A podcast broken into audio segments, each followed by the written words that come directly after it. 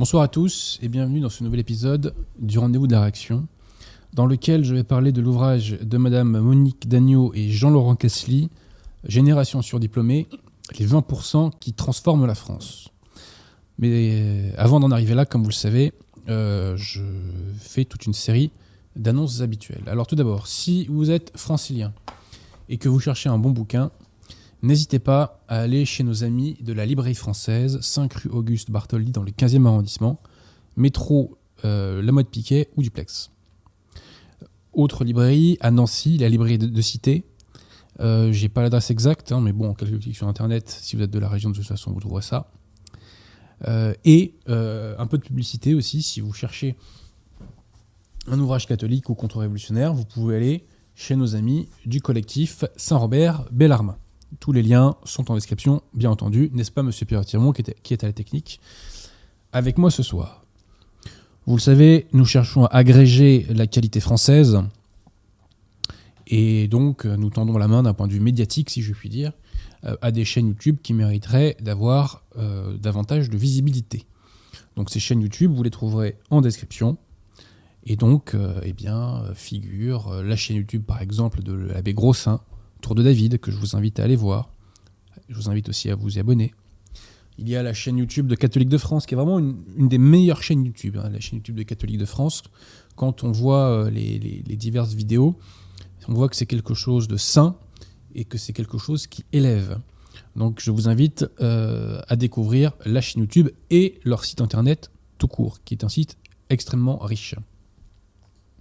Il y a la chaîne YouTube de Jonathan Sturel, il y a Femme à part, il y a Post de Guillaume Fanazel, dont nous allons reparler, qui a fait une très bonne vidéo.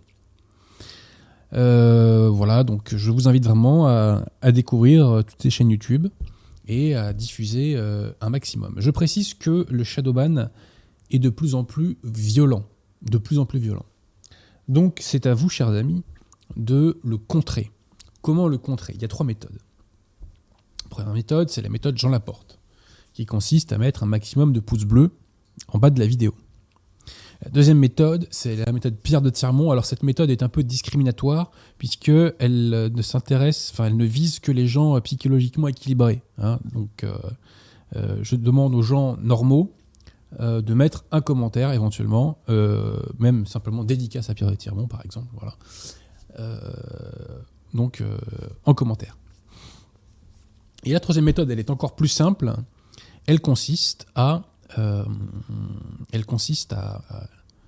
à, partager la vidéo. Et si vous n'avez pas le courage euh, de la partager sur les réseaux sociaux, eh bien j'invite chaque personne qui verra cette émission à l'envoyer à une personne, une personne qu'elle connaît et en qui elle a déjà toute sa confiance. Voilà.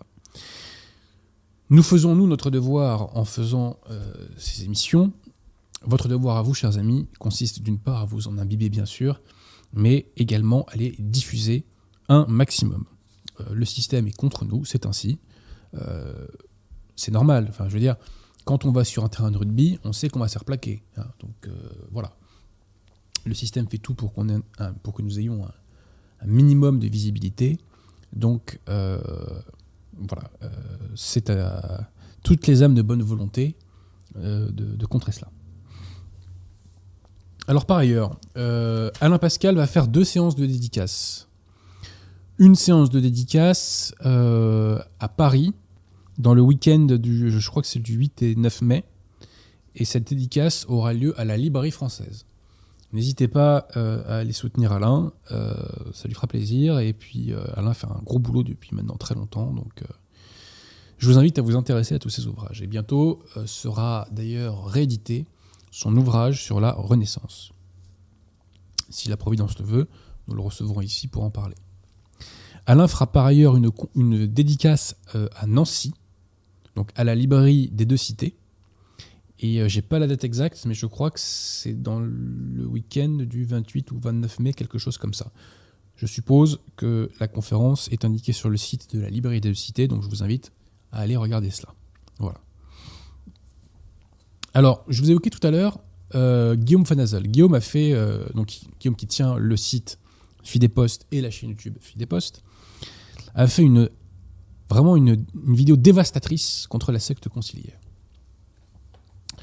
Cette vidéo concerne les danses liturgiques dans les messes biscottes Paul VI, où on voit de temps en temps, vous savez, échéances régulières, des dingos qui, prétendent être catholiques et qui prétendent aller à la messe catholique et qui font des danses bizarres sur les lieux de culte. D'ailleurs, M. Pierre Tirmont, on a examiné quelques extraits tout à l'heure rapidement et je ne sais plus si elle a dit qu'est-ce que c'est que c'est dingo ou un truc dans le genre.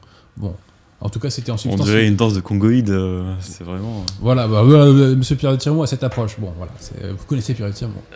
Bon. bref, donc Guillaume fait une grosse mise au point sur ces messes de dingo. Messe biscotte. Invalide, bien entendu. Hein.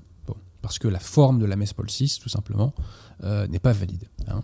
Euh, les, paroles de la consécration sont dites sur un ton de récitation et non pas sur un ton de in persona Christi, si je puis dire. Bon. Et bref, Guillaume, dans cette vidéo, démontre. Alors, il y a vraiment des, images qui sont à mourir de rire, ou je dirais à mourir de frayeur. Parce que quand on pense que ces gens-là pensent être à la messe et qu'ils font cela, hein, bon. Et de mémoire, il y a même eu euh, des hindous, enfin des, trucs hindous à une ordination de prêtre entre guillemets, hein, puisque vous savez qu'elles sont invalides les ordinations de prêtres chez les conciliaires, en 2013, dans le sud de la France. Mais bref, le message de Guillaume principal, c'est que ces délires liturgiques, parce que la vidéo s'appelle Danse liturgique, il aurait pu l'appeler délire liturgique.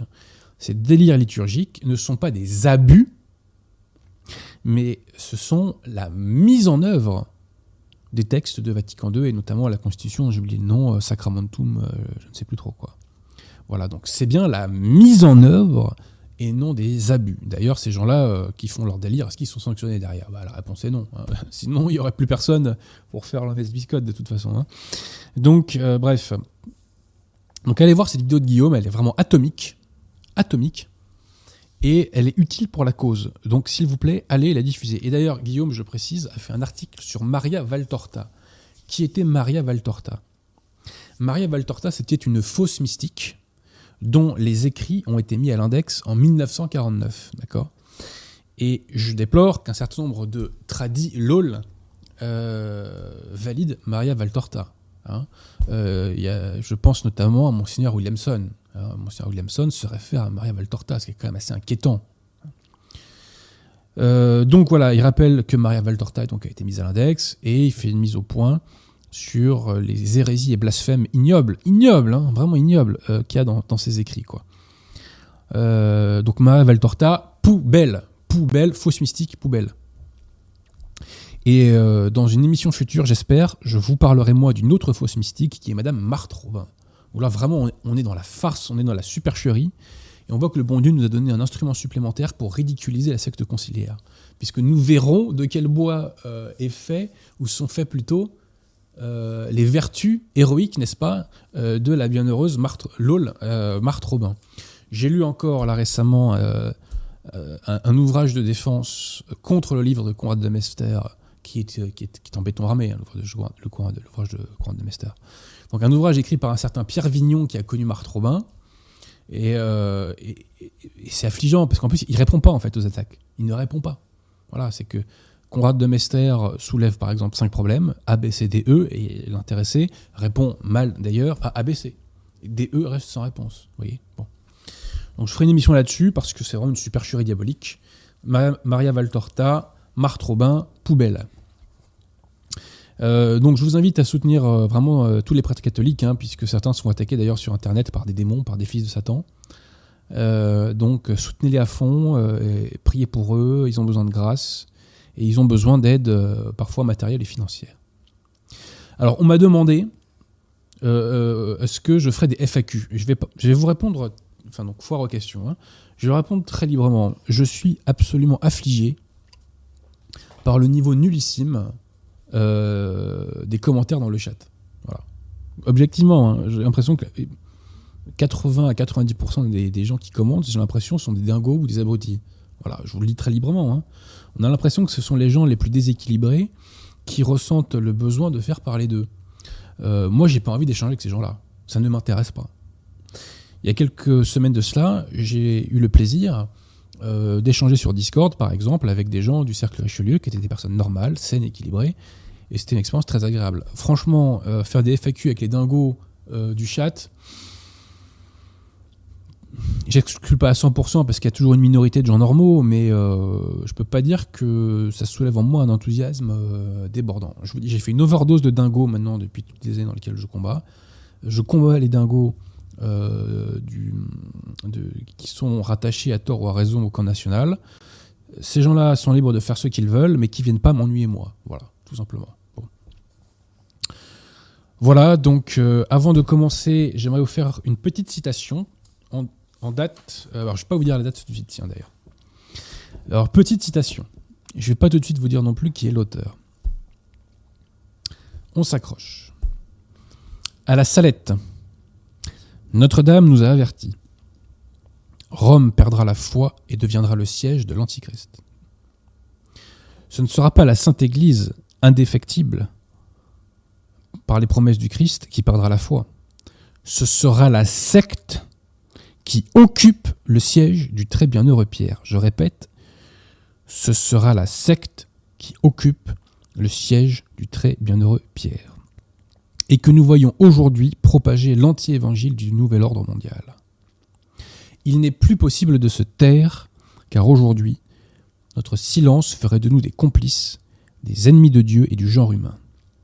Des millions de fidèles sont dégoûtés par les scandales innombrables, innombrables des pasteurs, par la trahison de leur mission, par la désertion de ceux qui, par ordre sacré, sont appelés à témoigner du Saint Évangile, et non à soutenir l'établissement du royaume de l'Antéchrist. de qui est cette citation?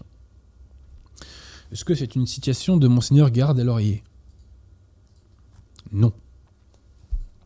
Est-ce une citation de Monseigneur Sunborn, par exemple? Non. Est-ce une citation de l'abbé Grossin? Non. Est-ce une citation de l'abbé Rioux? Toujours pas. Est-ce une citation de Maxence Écart ou de votre serviteur? Toujours pas. C'est une citation de l'abbé Carlo Maria Vigano, faite sur le site LifeSite News le 20 avril 2021. Donc là, on voit que l'abbé Vigano a un discours clairement, c'est des vacantistes. Et que par exemple, ça, c'est quelque chose qu'on aurait très bien pu mettre dans les écrits ou les sermons de l'abbé Grossin, vous voyez, très clairement. C'est-à-dire qu'on axe notre réflexion sur l'éclipse de l'Église. Donc l'abbé Vigano poursuit euh, son, cheminement, il poursuit son combat de vérité. Qu'est-ce qui le sépare aujourd'hui des catholiques d'Anunnacum Pas grand-chose en vérité. Euh, la simple, le simple chose, c'est que, enfin la simple, c'est quand même de taille, hein, euh, c'est qu'il faut qu'il se fasse sacré. Il faut qu'il se fasse sacré validement évêque, puisqu'il n'a pas été validement sacré évêque. Donc aujourd'hui, il n'est que prêtre. Voilà. D'ailleurs, euh, je ne dis pas qu'ils ne soient pas au courant qu'ils doivent le faire. hein. Je dis qu'ils n'en parlent pas publiquement. Voilà. Donc ça, c'est la, vraie différence qu'il y a aujourd'hui avec les Nonacum. Sinon, on est raccord sur quasiment tout. Autre citation de l'abbé Vigano, en date du 23 décembre 2020. Il disait ceci. Et si un jour Bergoglio nous dit que pour rester en communion avec lui, nous devons accomplir un acte qui offense Dieu, nous aurons une nouvelle confirmation qu'il est un imposteur et qu'en tant que tel, il n'a aucune autorité. Donc là, il nous dit qu'il est Nanunakum. Bon. Donc soutenez l'abbé Vigano, diffusez ses messages, soutenez tous les prêtres, car comme je vous l'ai dit, les prêtres Nanunakum sont attaqués par des démons, euh, notamment sur les réseaux sociaux. Donc euh, voilà, il faut les aider un maximum, aidez-les par leurs prières, euh, par vos prières, pardon, et je vous dis à vos chapelets. Que voulais-je vous dire aussi sur l'abbé Vigano? Bah, Je crois que c'est tout pour aujourd'hui. Je crois que c'est tout pour aujourd'hui. Bah, priez pour l'abbé Vigano aussi. hein. Rappelez-vous, j'ai lancé l'opération déluge de grâce, qui consiste à prier pour que l'abbé Vigano se fasse sacré évêque, puisque je pense que ça sera un coup de tonnerre qui fera énormément de mal, énormément de mal à l'ennemi. Voilà. Ah oui, ce que je voulais rajouter, c'est que l'abbé Vigano est relayé euh, par des gens rattachés plus ou moins aux conciliaires euh, Ecclesia Dei ou euh, aux lefévristes. Pas trop d'ailleurs de la fraternité Saint-Pédis, mais surtout de- des Williamsoniens. Et donc, quand l'abbé Vigano fait un texte, par exemple consacré euh, uniquement au Covid, eh bien, les intéressés sont ravis de le relayer, de le commenter. Mais en revanche, quand l'abbé Vigano euh, nous évoque l'éclipse de l'Église, nous évoque la, Salette, bah là, il n'y a plus personne. Il n'y a plus personne. Je vous invite à aller par exemple sur le site Gloria TV. Ce sont des conciliaires euh, hostiles à Bergoglio. Ils relaient souvent Vigano, mais quand ils font un compte-rendu des textes de Vigano, j'ai l'impression que j'ai pas lu le même qu'eux, voyez. Parce qu'ils amputent euh, généralement bah, des passages qu'on va appeler, pour se faire comprendre, c'est des vacantistes, c'est-à-dire catholiques. Voilà. Euh, Madame Jeanne Smith, qui est par ailleurs une personne très respectable, euh, traduit un certain nombre d'articles de l'abbé Vigano. Malheureusement, elle ne traduit pas ceux qui évoquent euh, l'éclipse de l'Église. C'est quand même regrettable également. Voilà. Euh, encore une fois, je ne jette pas la pierre puisque c'est une personne, je l'ai déjà dit, très respectable à différents égards. Voilà, donc soutenez l'abbé Vigano et soutenez les prêtres qui sont restés catholiques, les prêtres catholiques qui sont restés catholiques, si je puis dire. Voilà. Et maintenant, on va pouvoir commencer le sujet du jour. Je précise qu'en deuxième partie d'émission, euh, Raphaël Auclair nous rejoindra pour parler un peu de la Russie. Alors, on va parler de ces fameux 20%. De ces 20% euh, des nouvelles générations, c'est-à-dire des générations de moins de 40 ans. Avant de vous parler du fond du livre, j'aimerais que vous reteniez deux idées maîtresses. Deux idées maîtresses. Même trois. D'abord, pensez au roman 1984. Dans le roman 1984, qui est visé par la propagande? Ce ne sont pas les prolétaires qui sont visés par la propagande. Ceux qui sont visés par la propagande, ce sont les cadres qui tiennent le système, qui tiennent le régime. On va dire donc les 20% qui sont en dessous des élites véritables. C'est eux qui sont fliqués, c'est eux qui sont sur surveillance. Tout ça pour dire que la propagande, en premier lieu, a vocation à tromper non pas le bas peuple, mais à tromper les cadres qui tiennent les sociétés. Cette idée-là est absolument fondamentale. Parce que ça doit, nos leviers d'action doivent être en partie euh, mis en perspective par rapport à ça. Deuxième idée maîtresse, c'est l'enseignement supérieur en France et l'enseignement du conformisme et l'enseignement de l'idéologie dominante. Si vous voulez découvrir la théorie de genre, par exemple, aujourd'hui, il faut aller à Sciences Po. Hein. je suis en contact avec quelques personnes qui font Sciences Po. Leur programme, c'est la caricature de la caricature du gauchisme. On ne leur apprend pas la contre-révolution à Sciences Po. Hein. bon. Donc, je répète, l'enseignement supérieur et l'enseignement du conformisme. Enfin, cette émission, est une émission anticomplotiste au vrai sens du terme, pas dans le sens dans lequel emploient les médias. Je rappelle que pour les médias, le complotisme, c'est la contestation du discours médiatique et politique. C'est ça, être complotiste. Non, moi je parle du vrai complotisme, qui consiste à voir des complots partout, tout le temps, en permanence, et surtout à croire que le complot est le seul moteur qui fait mouvoir l'histoire. Cette émission rappelle aux complotistes que, et d'ailleurs j'avais fait cette analyse pour les Gilets jaunes aussi, que les sociétés ont leur part d'évolution naturelle, spontanée, non contrôlée, euh, je dirais incontrôlable et non prévisible. Et euh, le pouvoir peut dévier le cours d'un fleuve, mais il ne peut pas créer le fleuve. Et ça, c'est à retenir. Donc les sociétés ont leur propre évolution, et nous pouvons influencer l'histoire par ce que j'appelle l'ébullition sociale. Voilà. Alors donc, évoquons évoquons euh, l'émergence de ces nouvelles, entre guillemets, élites, qui sont actuellement euh, à la tête de l'échelle sociale en France. Alors tout d'abord, les auteurs nous disent que 23% des Français accèdent au niveau M2. Et 48% des nouvelles générations, donc des moins de 40 ans, ont fait des études supérieures. Page 12, les auteurs nous disent Nous retiendrons l'étiage de 20% pour désigner les plus hauts diplômés, certains masters étant dotés d'une employabilité modeste. Qui sont ces fameux 20% qui nous disent les auteurs transforment la France, dont je prétends moi qu'ils la plombent? Ces 20%, euh, ce sont donc des enfants de baby boomers, des classes moyennes et supérieures de province, fils d'enseignants, médecins, avocats, chef d'entreprise, notaire et globalement cadre de la fonction publique et du secteur privé.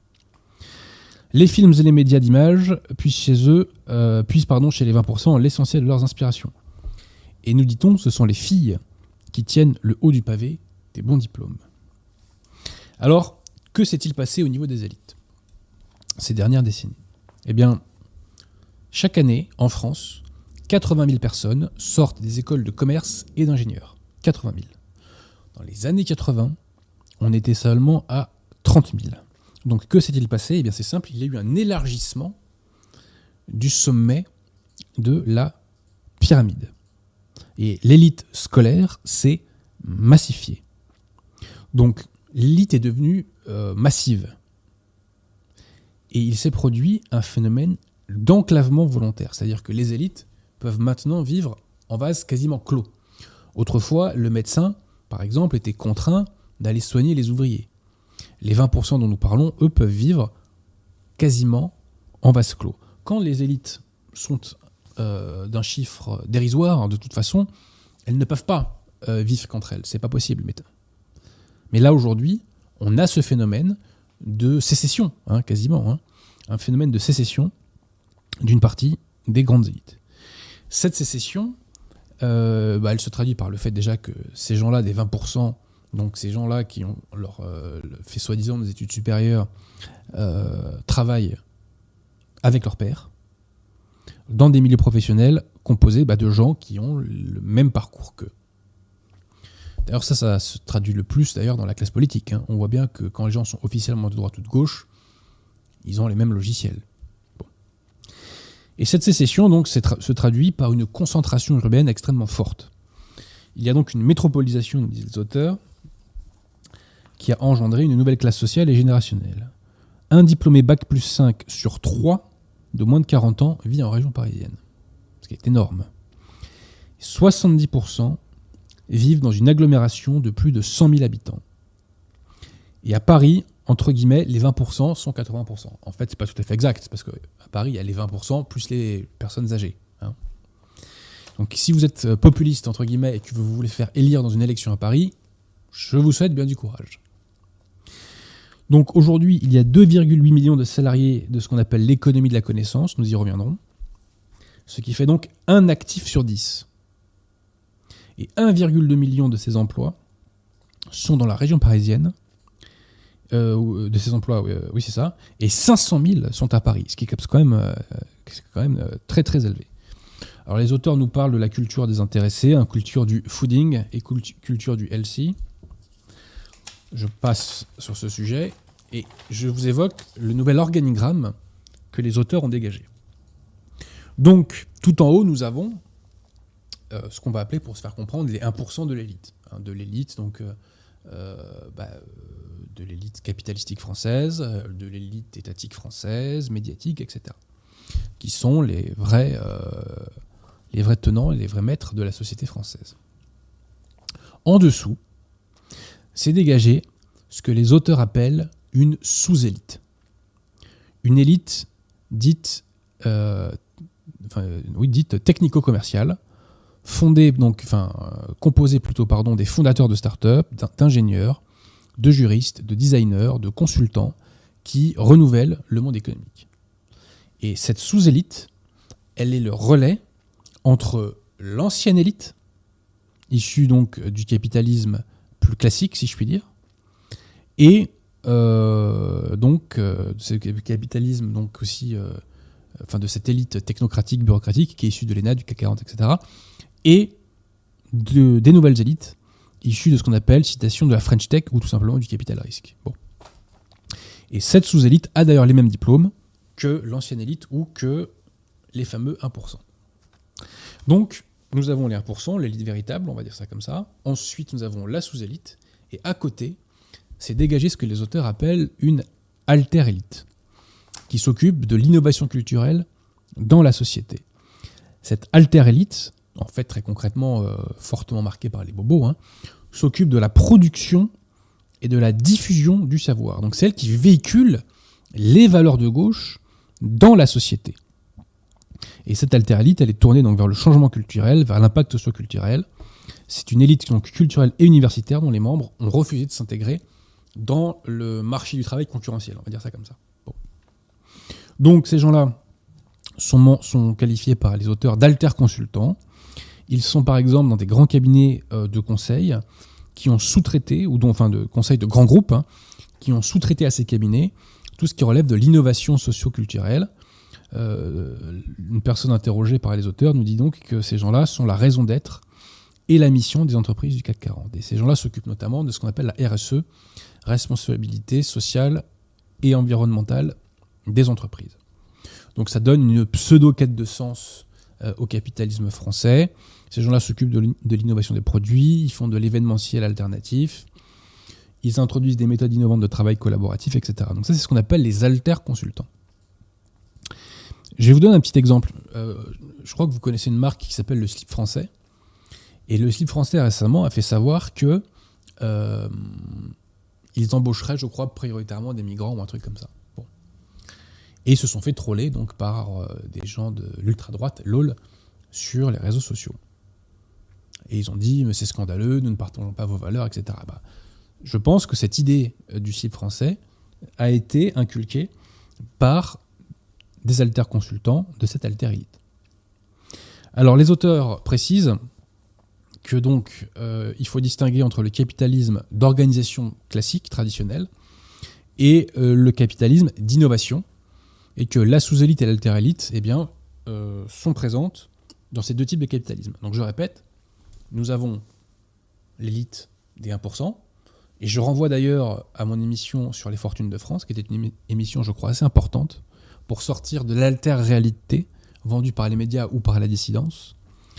Donc nous avons donc cette élite des 1%, en dessous nous avons la sous-élite, et parallèlement nous avons cette alter-élite qui produit donc euh, la, diffusion du savoir et qui véhicule les valeurs du système dans la société. Alors, ce qui est quand même aussi intéressant, c'est que les auteurs appellent la sous-élite et alter-élite, ça ne nous a pas échappé, ils les qualifient d'élite. Bon. À la page 106 du livre, les auteurs mettent les grilles de salaire de ces gens-là. Et on voit que si, par rapport effectivement à la caissière euh, et au SMICAR, ces gens-là gagnent bien leur vie, ils n'ont pas non plus des, salaires démentiels, si vous voulez. Et on peut s'interroger, euh, enfin on peut se demander, mais en fait ces gens-là au fond, ils sont le plus proches de qui? De l'élite véritable ou des prolétaires? Parce que tous ces gens-là, s'ils perdent leur boulot, ils perdent tout, du jour au lendemain. Ils perdent leur, euh, ils perdent leur train de vie, si vous voulez. En perdant sa situation aujourd'hui, on perd tout. C'est pourquoi d'ailleurs ces gens-là, ces cadres ont ont souvent une très forte situation de stress. Hein. Donc l'étiquette d'élite pour ces gens-là, à mon avis, est fortement, très fortement à relativiser. Alors un petit mot sur ce qu'on appelle la méritocratie scolaire. Donc cette méritocratie euh, s'est bouleversée hein, dans les années 90-2000. Pourquoi? Bah, C'est simple, c'est sous l'effet conjugué de la globalisation économique et de la montée de ce capitalisme d'innovation, d'innovation numérique. Qu'est-ce que c'est le capitalisme d'innovation numérique? Eh ben, C'est le capitalisme de mise en réseau. Mise en réseau des machines entre elles, mise en réseau entre les hommes et les machines, mise en réseau entre les hommes tout court. Et les auteurs disent donc que les écoles de commerce et d'ingénieurs ont augmenté en nombre sous l'effet de la concurrence internationale. Voilà. La méritocratie scolaire, nous dit-on, est alors repensée et les bons élèves entrent dans une compétition d'une nouvelle allure où il ne suffit pas d'avoir le niveau intellectuel, mais des qualités différentielles, les fameuses soft skills, tant prisées par les recruteurs. L'essor de l'enseignement supérieur a correspondu aux besoins du marché du travail. Ceci dit, c'est aussi un trompe-l'œil, cette méritocratie scolaire, puisqu'on dit que c'est une sorte de norme intériorisée des sociétés développées. C'est une fiction à laquelle tout le monde a envie de croire, une fable républicaine, une unité de mesure qui reflèterait vraiment la qualité des individus. Voilà. Puisque officiellement, euh, si vous voulez, les castes sont abolies en France. Hein. Enfin, elles sont, censées, sont censées avoir été abolies le 4 août 1789. Donc, par le diplôme, eh bien, en quelque sorte, les, élites se rassurent. Donc, on nous dit que la compétition entre les multinationales passe par une mobilisation pour attirer à elles les cadres de haut niveau de performance et inventifs qui sauront faire la différence. La révolution technologique fait émerger de nouvelles élites des virtuoses du logiciel issus des computer sciences, le plus souvent munis d'un haut savoir scientifique et d'une expertise dans la créativité numérique. Cette promotion des technologies et des ingénieurs signe un certain affaiblissement de la position des élites généralistes, celle qui tient le haut du pavé dans le modèle social français. Alors je précise que 130 000 ingénieurs français, 130 000, travaillent à l'étranger. C'est absolument énorme et c'est une perte énorme pour l'économie française. Les auteurs évoquent aussi ce qu'ils appellent la parentocratie. Qu'est-ce que c'est la parentocratie? C'est la privatisation familiale du système éducatif. Il y a eu trois révolutions éducatives ces derniers siècles. La première a eu lieu au 19e, c'est celle qui a consisté à donner accès à l'instruction aux couches populaires. La deuxième est venue après la Seconde Guerre mondiale, c'est cette fameuse méritocratie. Et là, euh, la troisième révolution, c'est cette fameuse parentocratie qui voit l'importance du rôle que jouent les parents dans la réussite scolaire de leurs enfants. Les auteurs évoquent que ces nouvelles élites, certes, viennent de milieux sociaux qui ne sont pas des milieux défavorisés, mais ce n'est pas ça qui fait la différence. Ce qui fait la différence surtout, c'est le capital culturel. C'est pourquoi les fils de profs s'en sortent très très bien, parce que les profs connaissent euh, les ficelles, je dirais, du système éducatif. Donc citation, hein. de l'ENA Polytechnique, euh, des écoles de commerce aux écoles de médecine, les enfants de cadres supérieurs et professions intellectuelles sont majoritaires, donc il y a très très peu de fils d'ouvriers. C'est en facilitant l'accès de leur progéniture aux diplômes les plus élevés que les riches ont assuré leur maintien dans le haut de l'échelle sociale. Un tournement qui emboîte avec maestria, revenus hérités et optimisation de l'effort d'éducation. Alors, les auteurs nous évoquent ensuite les migrations euh, de ces populations, qui, pour certaines, tendent à quitter euh, l'île de France, parce que ces messieurs votent à gauche, font venir un maximum de chances pour la France, et quand il y en a trop, ils se tirent. On appréciera la cohérence. Voilà, donc on évoque le fait qu'un grand nombre d'entre eux font des allers-retours entre Paris et la province, euh, on évoque l'importance du télétravail, etc. Alors ce qui est très intéressant, c'est que cette sous-élite et cette alter-élite se caractérisent notamment par une forme spécifique de consommation, par une consommation engagée, par une alter-consommation. Par exemple, euh, les auteurs font remarquer que les, euh, les, gens qui votent à gauche utilisent beaucoup plus de couches lavables que les gens qui votent RN. 48% hein. euh, pour les écologistes, LOL, et 13% pour le RN. Pareil pour la consommation de viande. 25% des électeurs RN cherchent à baisser leur consommation de viande, alors que 66% des gens qui votent écologistes cherchent à baisser leur euh, consommation de viande. Donc les auteurs évoquent qu'il y a des marchés qui visent, qui ciblent très clairement ces 20%. Et ce livre m'a permis de comprendre une chose. Pourquoi les humoristes de France Inter ne sont pas drôles? Les auteurs donnent la réponse.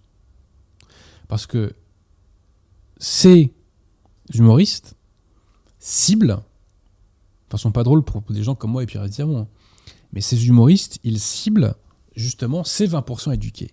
Ils les ciblent avec leur code. Et ils parlent donc à ces gens-là. Et on nous dit donc que l'humoriste qui passe à l'antenne de nos jours est plus fréquemment diplômé de l'école de commerce ou agrégé de lettres qu'ancien préposé à l'accueil ou, standardiste de Radio France. Voilà. Donc cette alter élite, donc ces 20%, se caractérisent par leur mode de consommation aussi. Il y a beaucoup de, bien-être, d'alimentation bio, euh, etc. Alors ce qui est intéressant, c'est la question politique. Qu'est-ce qui caractérise ces 20% Ce qui caractérise ces 20%, c'est qu'à l'heure où il y a une défiance énorme du peuple français contre le système, ces 20%, eux, ont une foi absolue dans le système. Et ils ont une foi absolue dans la triptyque méritocratie scolaire, démocratie représentative, engagement civique. Donc ils sont vraiment dans la 18e dimension. Ils pensent que c'est bien de payer un maximum d'impôts, voyez. Ils pensent qu'il faut voter. Et d'ailleurs, il y a un surinvestissement, je dirais, euh, civique chez ces 20%. Il y a, il y a plus d'attrait pour la politique. Et pourquoi?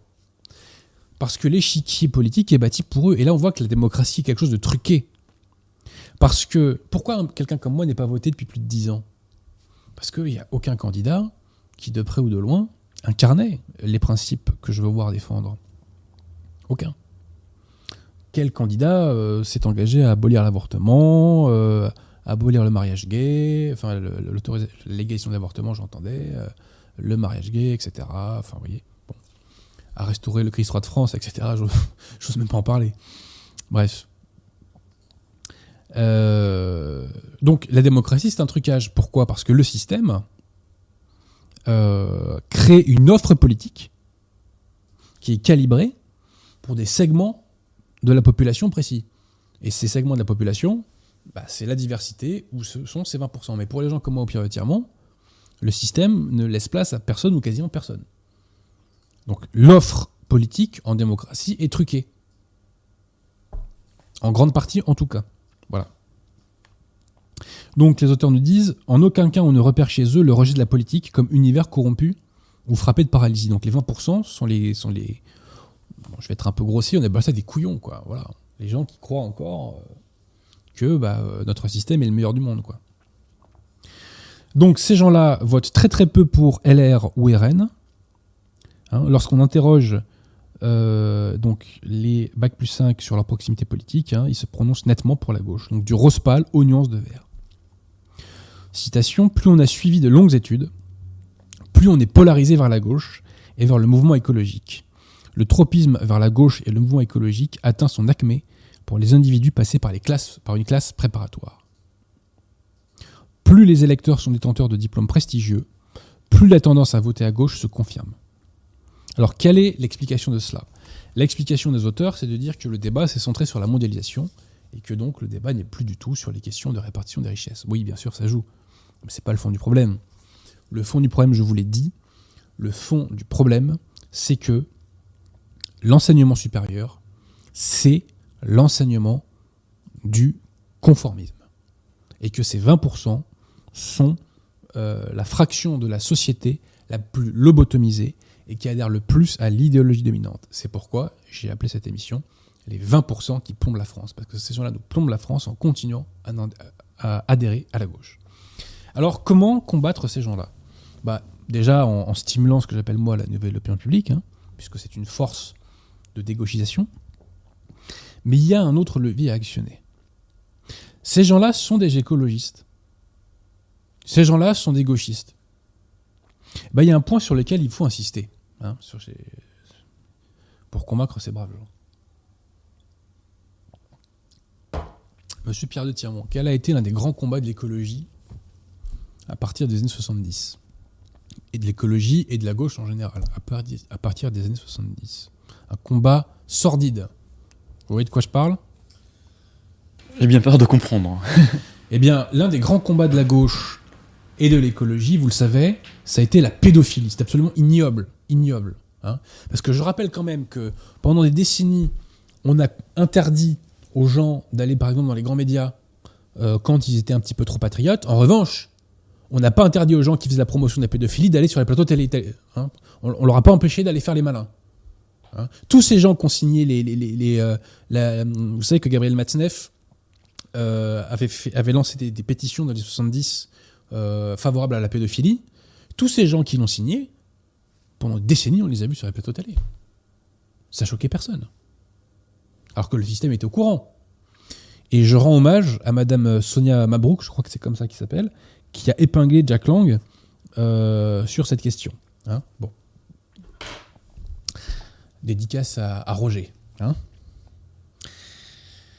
Euh, donc, vous disais-je, euh, la pédophilie est au cœur de l'ADN de gauche. C'est un des plus grands combats de la gauche. Alors vous allez me dire, mais monsieur Aboli, ça, commence à dater, cette promotion de la pédophilie par la gauche. Ah bon, ça commence à dater? Ben Moi, je vais vous parler d'un scandale qui a eu lieu en décembre 2019. En décembre 2019, alors citation de mon ouvrage La gauche d'une maladie mentale, enfin j'en traite pardon dans La gauche d'une maladie mentale, Madame Anne Hidalgo, maire de Paris, a mis en délibération un projet d'apposition d'une plaque commémorative au 45 rue de Plaisance dans le 14e arrondissement, en hommage à l'écrivain, entre guillemets, journaliste à Libération et compagnon de route de Gabriel Matzneff, Guy Hockengem. Donc la plaque de commémoration disait Guy Hockengem, écrivain, figure des mouvements de libération homosexuelle des années 70, vécu dans cette maison de 73 à 77. L'exposé des motifs précise la, proposition. Hein, euh, nous dit donc que, ça, vient d'un rapport qui a été présenté par Madame Catherine Vieux-Charrier et Monsieur Christophe Girard. Voilà. Euh, et puis aussi quelqu'un, Madame Hélène Bidard au nom de la quatrième commission et de M. Emmanuel Grégoire au nom de la première commission. Bon. Le scandale est double. Premièrement, c'est une promotion d'homosexualité. Hein, donc, c'est-à-dire que notre pognon sert à faire la promotion des, mœurs contre nature. C'est absolument scandaleux, c'est absolument inacceptable. Et deuxièmement, ce, ce Guy Hockenheim, euh, c'est comme ça qu'il s'appelle, oui, était un défenseur de la pédophilie.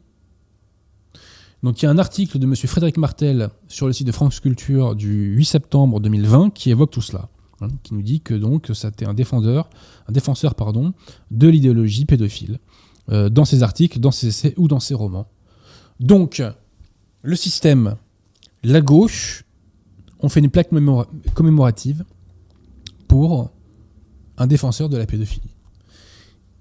Qui a fait sauter cette, euh, cette plaque?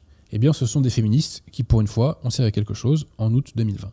Elles ont vandalisé la plaque, et il y a eu suite à cela donc un scandale sur les réseaux sociaux. Et suite à cela, la, mairie de Paris a fini par céder et a déboulonné l'objet euh, du scandale. Très très peu de gens ont parlé de ça. J'ai trouvé des articles là-dessus euh, sur France Culture et sur Valeurs Actuelles. Mais de mémoire, j'en ai pas trouvé euh, dans les autres grands médias. Peut-être que ma revue de presse était incomplète, mais très peu de gens parlaient de ce scandale. Donc on voit que la gauche a une pulsion pédophile. hein. Voilà, ça se constate là encore. hein. Euh, les fachos euh, ne font pas la promotion euh, de, de la pédophilie. hein. Les fachos sont le système. Les patriotes français ne font pas la, la, promotion des pédophiles. La gauche, en revanche, n'a aucun problème pour le faire. J'ai cité aussi dans mon ouvrage un article, mais ignoble, ignoble, ignoble, qui donne la nausée, quoi, de, de- Libération en 97, de Madame Simone Korfsos, mais, mais je- j'ose même pas vous enlever les extraits tellement c'est répugnant, quoi. C'est répugnant. Ces gens-là de gauche nous font la leçon depuis, des décennies, mais c'est- un monde à l'envers. C'est le monde à l'envers. Peu de choses sont aussi ignobles que la pédophilie. Et ces gens-là en ont fait la promotion pendant des décennies. Et ben moi, j'aimerais qu'on inverse, voyez, la diabolisation. Hier, on diabolisait les gens qui défendaient la France, qui défendaient le catholicisme, etc. Et ces gens-là étaient réputés être des fachos, des nazis, etc. Moi, je veux qu'on diabolise la gauche. Et je veux qu'on diabolise toutes les personnes qui ont défendu la pédophilie, parce que c'est quelque chose de diabolique. Donc ça serait de la bonne diabolisation, si je puis dire. Voilà. Et je veux qu'on interdise de plateau toutes les personnes qui ont fait la promotion de la pédophilie. Ça serait quand même la moindre des choses. Je l'ai déjà dit, je le répète, pour ma part, je ne suis pas favorable à la peine de mort contre les assassins, les trafiquants de drogue, les terroristes, les violeurs et les pédophiles. La société n'a pas à s'excuser de combattre contre ces fléaux et de vouloir éradiquer ces fléaux. Donc peine de mort pour les assassins, les terroristes, les trafiquants de drogue, les violeurs et les pédophiles. Voilà. Et le jour on verra leur tête rouler de la Concorde, je pense qu'on aura restauré l'autorité de l'État. Je pense. Je pense. Donc, ces braves gens qui, qui valident la gauche et l'écologie et compagnie, il faut leur marteler et leur renvoyer à la tronche que l'écologie a été l'avant-garde de la pédophilie. Voilà. Il faut le leur rappeler. Avec euh, la secte conciliaire d'ailleurs, et puis euh, des élémentaires de l'éducation nationale. Ce fameux Guy Hockenheim, euh, que déclare-t-il Que déclare-t-il dans Apostrophe chez Bernard Pivot le 20 avril 1979 hein Il était journaliste à Libération. Mais ça vous retourne le- cœur, ces choses-là. Il y a des choses que je peux dire dans Libération que je ne pourrais pas dire autrement. Toute une série de choses sur des sujets qu'on va peut-être aborder sur les immigrés, sur les rapports avec l'enfance. Mais c'est répugnant. Mais les bras nous en tombent. Les, bras nous en tombent. Bref. Donc cette gauche qui donne des leçons de morale, il faut la diaboliser parce qu'elle est diabolique. Voilà. Alors il y a peut-être des gens de bonne foi, euh, je dirais qu'on peut convertir au vrai, des gens de bonne volonté, mais sur le plan des principes, il faut être impitoyable. Il faut être impitoyable. L'erreur n'a aucun droit, nous rappelle le magistère de l'Église, et euh, il faut la diaboliser. Et en plus, elle a flingué la France. Il suffit de prendre les, les transports en commun euh, en Ile-de-France pour s'en rendre compte. hein. Bon, je vous fais pas de dessin. Donc, ces braves 20% qui ont bonne conscience et qui ont foi dans le système, il faut leur foutre dans la tronche qu'ils soutiennent la force politique qui a fait la promotion de la pédophilie. Voilà. Ça me semble être euh, quelque chose de sain de le leur rappeler et en même temps de stratégique. Voilà. Les gens qui ont bonne confiance, en fait, en France, c'est très simple. hein. Plus vous avez collaboré, plus vous avez bonne conscience. J'ai l'impression. J'ai l'impression. hein. Bon. Euh, avant d'appeler euh, Raphaël, Monsieur Piratiamo, est-ce qu'il y a des questions sur le sujet? On te demande si tu peux faire un lien avec l'appel des généraux, l'article qu'ils ont publié. Alors, écoutez, j'en ai un souvenir assez vague. Donc, en substance, c'est pas extrêmement radical, mais le geste est extrêmement important parce que effectivement, l'armée, on l'appelle la grande muette. Il y a énormément de francs-maçons euh, dans, l'armée, hein, donc il faut pas l'idéaliser l'armée. hein. Mais il y a aussi des éléments fidèles à la France éternelle. Euh, donc, les militaires commencent lentement à l'ouvrir, mais ils commencent à l'ouvrir et ça suffit à faire stresser la gauche. Donc, très bon point. Le scandale absolu dans cette histoire, c'est que Marine Le Pen, qui est une gauchiste, je le rappelle, et je renvoie les gens à mon émission sur elle, ose appeler les généraux à défendre la France avec elle. Marine Le Pen, vous ne défendez pas la France. Vous défendez la République. hein. Ne, ne faisons pas l'amalgame. Marine Le Pen ne défend pas la France, c'est une gauchiste. Parce qu'elle ne veut pas remettre, ne veut pas restaurer plutôt les vrais principes. Voilà. Donc Marine Le Pen est une imposture. Marine Le Pen, c'est le pire vote possible en 2022. Je suis, pour ma part, favorable à tous les candidats qui permettront la chute de Marine Le Pen, du général Martinez à Zemmour, en passant par De Villiers, qui vous voulez. Tout sauf Marine Le Pen. Parce que c'est Marine Le Pen qui empêche la radicalité de monter institutionnellement en France. Ce n'est pas Emmanuel Macron, c'est Marine Le Pen. Marine Le Pen occupe la place sans exercer les charges de la place. Marine Le Pen est censée être l'opposition. Elle n'a rien fait contre la dictature sanitaire. Rien. Rien. Elle n'a pas condamné le confinement. Elle n'a pas condamné le port de masque, euh, je dirais, euh, généralisé. Elle n'a rien fait. Elle n'avait rien fait pendant le Livre pour tous. Elle n'avait rien fait pendant les Gilets jaunes. Elle ne veut pas faire l'histoire. Elle n'est pas au rendez-vous de l'histoire. Elle ne peut pas faire l'histoire. Marine Le Pen est une imposture. Voilà. Donc, c'est très bien que les généraux euh, commencent à se rebiffer. Mais si c'est pour rallier au final Marine Le Pen, c'est pas la peine, les gars. hein. Je vous le dis tout de suite. hein. Merci à Julien Comtesse pour son don. Euh, Baudouin IV de Jérusalem dit Surdiplômé mais pas suréduqué, exemple Belkacem, ministre de l'Éducation nationale, licence de droit, Sciences Po, IEP, mais, sous, le niveau d'un CAP tourneur fraiseur des années 80. Bah, c'est normal, parce que les surdiplômés, pas dans tous les cas, mais dans un certain nombre de cas, euh, l'exemple type, c'est de Sciences Po, sont déséduqués. Parce que quand on vous apprend le gender, bah, ça vous flingue le cerveau. Ça vous flingue le cerveau. Et au final, bah, ça fait des, des nouveaux potentiels défenseurs de la pédophilie. Donc je rappelle que la gauche est l'avant-garde de la pédophilie en France. Il faut diaboliser la gauche. Parce qu'elle est diabolique. Euh, Von demande si tu peux développer sur les Verts qui ont soutenu la pédophilie avec plus d'éléments factuels pour pouvoir argumenter contre les, les électeurs. Bah écoutez, attendez, j'avais mis quelques petits noms. Dédicace à Roger Hollande quand même. hein. Oui. Franchement. Qui n'a pas été euh, poursuivi. euh, Non, non, apparemment pas. Euh, bref, alors attendez, où est-ce que j'ai mis ça dans mon bouquin? J'ai fait un long truc là-dessus. Donc en janvier 77, donc Gabriel Matzneff lance une pétition dans Le Monde et Libération favorable à la pédophilie. Donc Bernard Kouchner reconnaît dans Valeurs Actuelles que, je cite, il y avait une odeur de pédophilie, c'est clair. Donc qui retrouvait-on euh, aux côtés de ces braves gens pour banaliser la pédophilie? Donc Jean-Paul Sartre, Roland Barthes, Simone de Beauvoir, Gilles Fanny Deleuze, Philippe Solers, Jack Lang, André Glucksmann, Michel Foucault, Françoise Dolto ou encore Jacques Derrida. Voilà. Bref. On n'a pas la force de lire. Fr- franchement, c'est. Tellement répugnant. C'est tellement répugnant. Euh, Quelqu'un de normal, euh, le cerveau pas trop pété, ne peut pas songer spontanément à des saloperies comme ça. Le magistère nous enseigne que 100% des êtres humains, hein, 100%, ont en eux la, loi naturelle. Quelqu'un qui est un minimum fidèle à la loi naturelle ne, peut pas ne pas être écœuré par ça. C'est pas possible. C'est ça vous retourne le cœur. C'est quand on pense que ces salopards euh, fait la promotion de la pédophilie, euh, ont diabolisé le patriotisme derrière, ont diabolisé le catholicisme, mais, c'est répugnant, quoi. Enfin, c'est complètement fou. C'est complètement fou. C'est complètement fou. Qu'est-ce que c'est que ce monde? Comment peut-on vouloir conserver ce monde? Cette société pourrie, quand même. Ça me dépasse. Euh, Geoffroy Pelou dit Le sur, bon Dieu, tôt ou tard, va, va remettre de l'ordre dans tout ça. hein. sur l'université, peut-on aussi parler des 20% de bacheliers de trop qui prennent le chemin de l'université alors qu'ils n'ont rien à y faire? Oui, bien sûr. mais Ça, c'est une, une vaste. euh, ça- beaucoup de gens perdent plusieurs années de leur vie à la fac, sans- alors que concrètement, ils n'auront pas de, de débouchés très sérieux. hein. Et il y a des gens qui gagnent très très bien leur vie en étant électricien ou plombier, hein, je précise. hein. Je connais qui finissent mi- millionnaires même, comme ça. hein. Donc bon.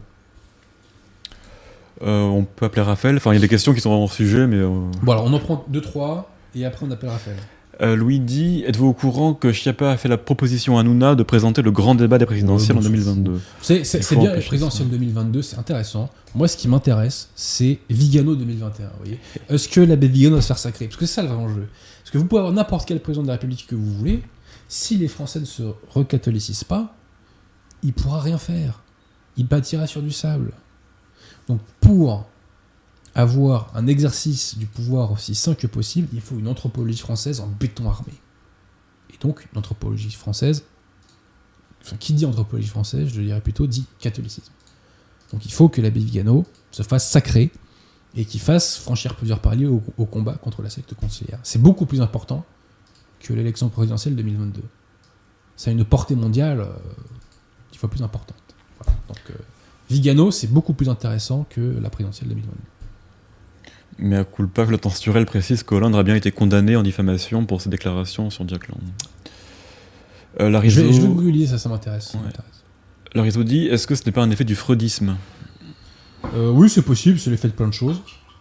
Moi, je suis pas un spécialiste de tout ça. Il y a des chaînes YouTube euh, consacrées à ces sujets-là. Allez les voir. Et, euh, et voilà, il faut combattre la pédophilie à 1000%. 1000%. Et Cédric Marion dit Quel est l'avis de Maître Abosi sur l'historien de la Révolution française, Jean-Clément Martin? Ah, je l'ai pas lu, je connais pas. Entendu. Et là, une réflexion du provençal le gaulois les catholiques, c'est pas ceux qui couvrent les prêtres pédophiles.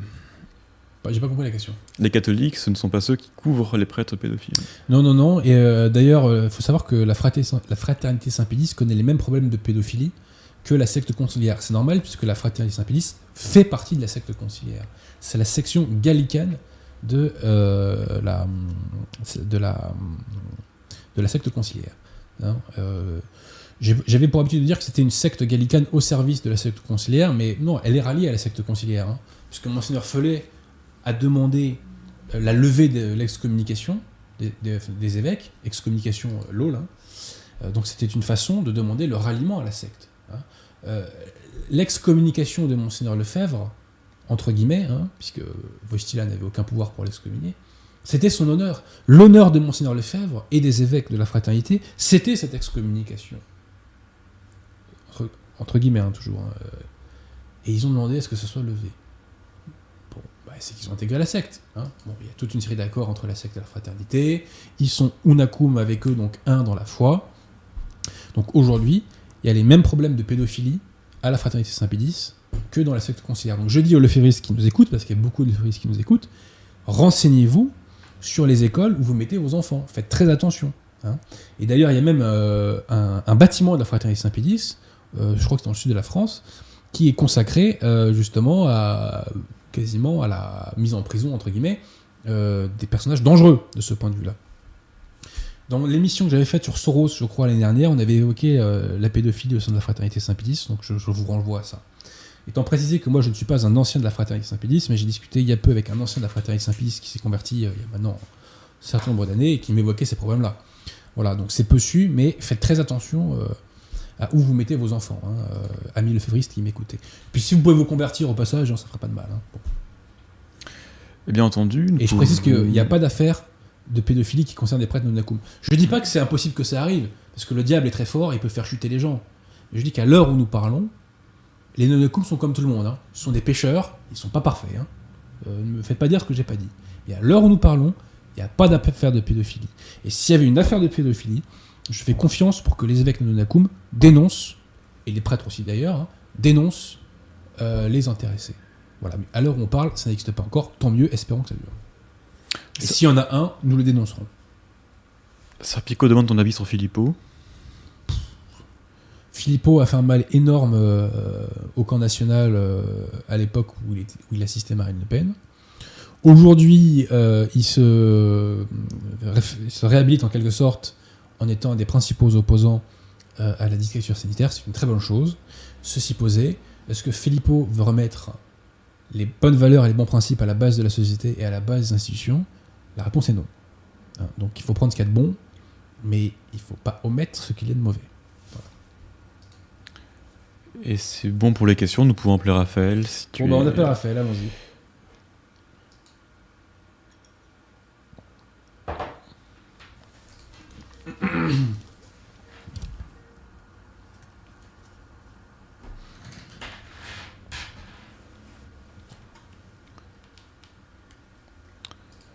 Ah, elle n'a pas répondu. Il fait la gueule Je vais rappeler.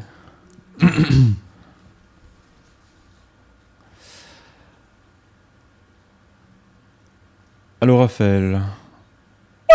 Tu m'entends? Oui, très bien. Merveilleux.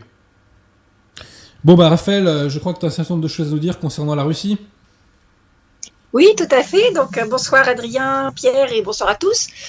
Donc, euh, aujourd'hui, je fais une chronique qui s'appelle L'ours russe ou la puissance tranquille et qui traite du discours annuel de Vladimir Poutine devant l'Assemblée fédérale de Russie euh, qui s'est tenu le 21 avril euh, dernier, donc il y a euh, moins d'une semaine.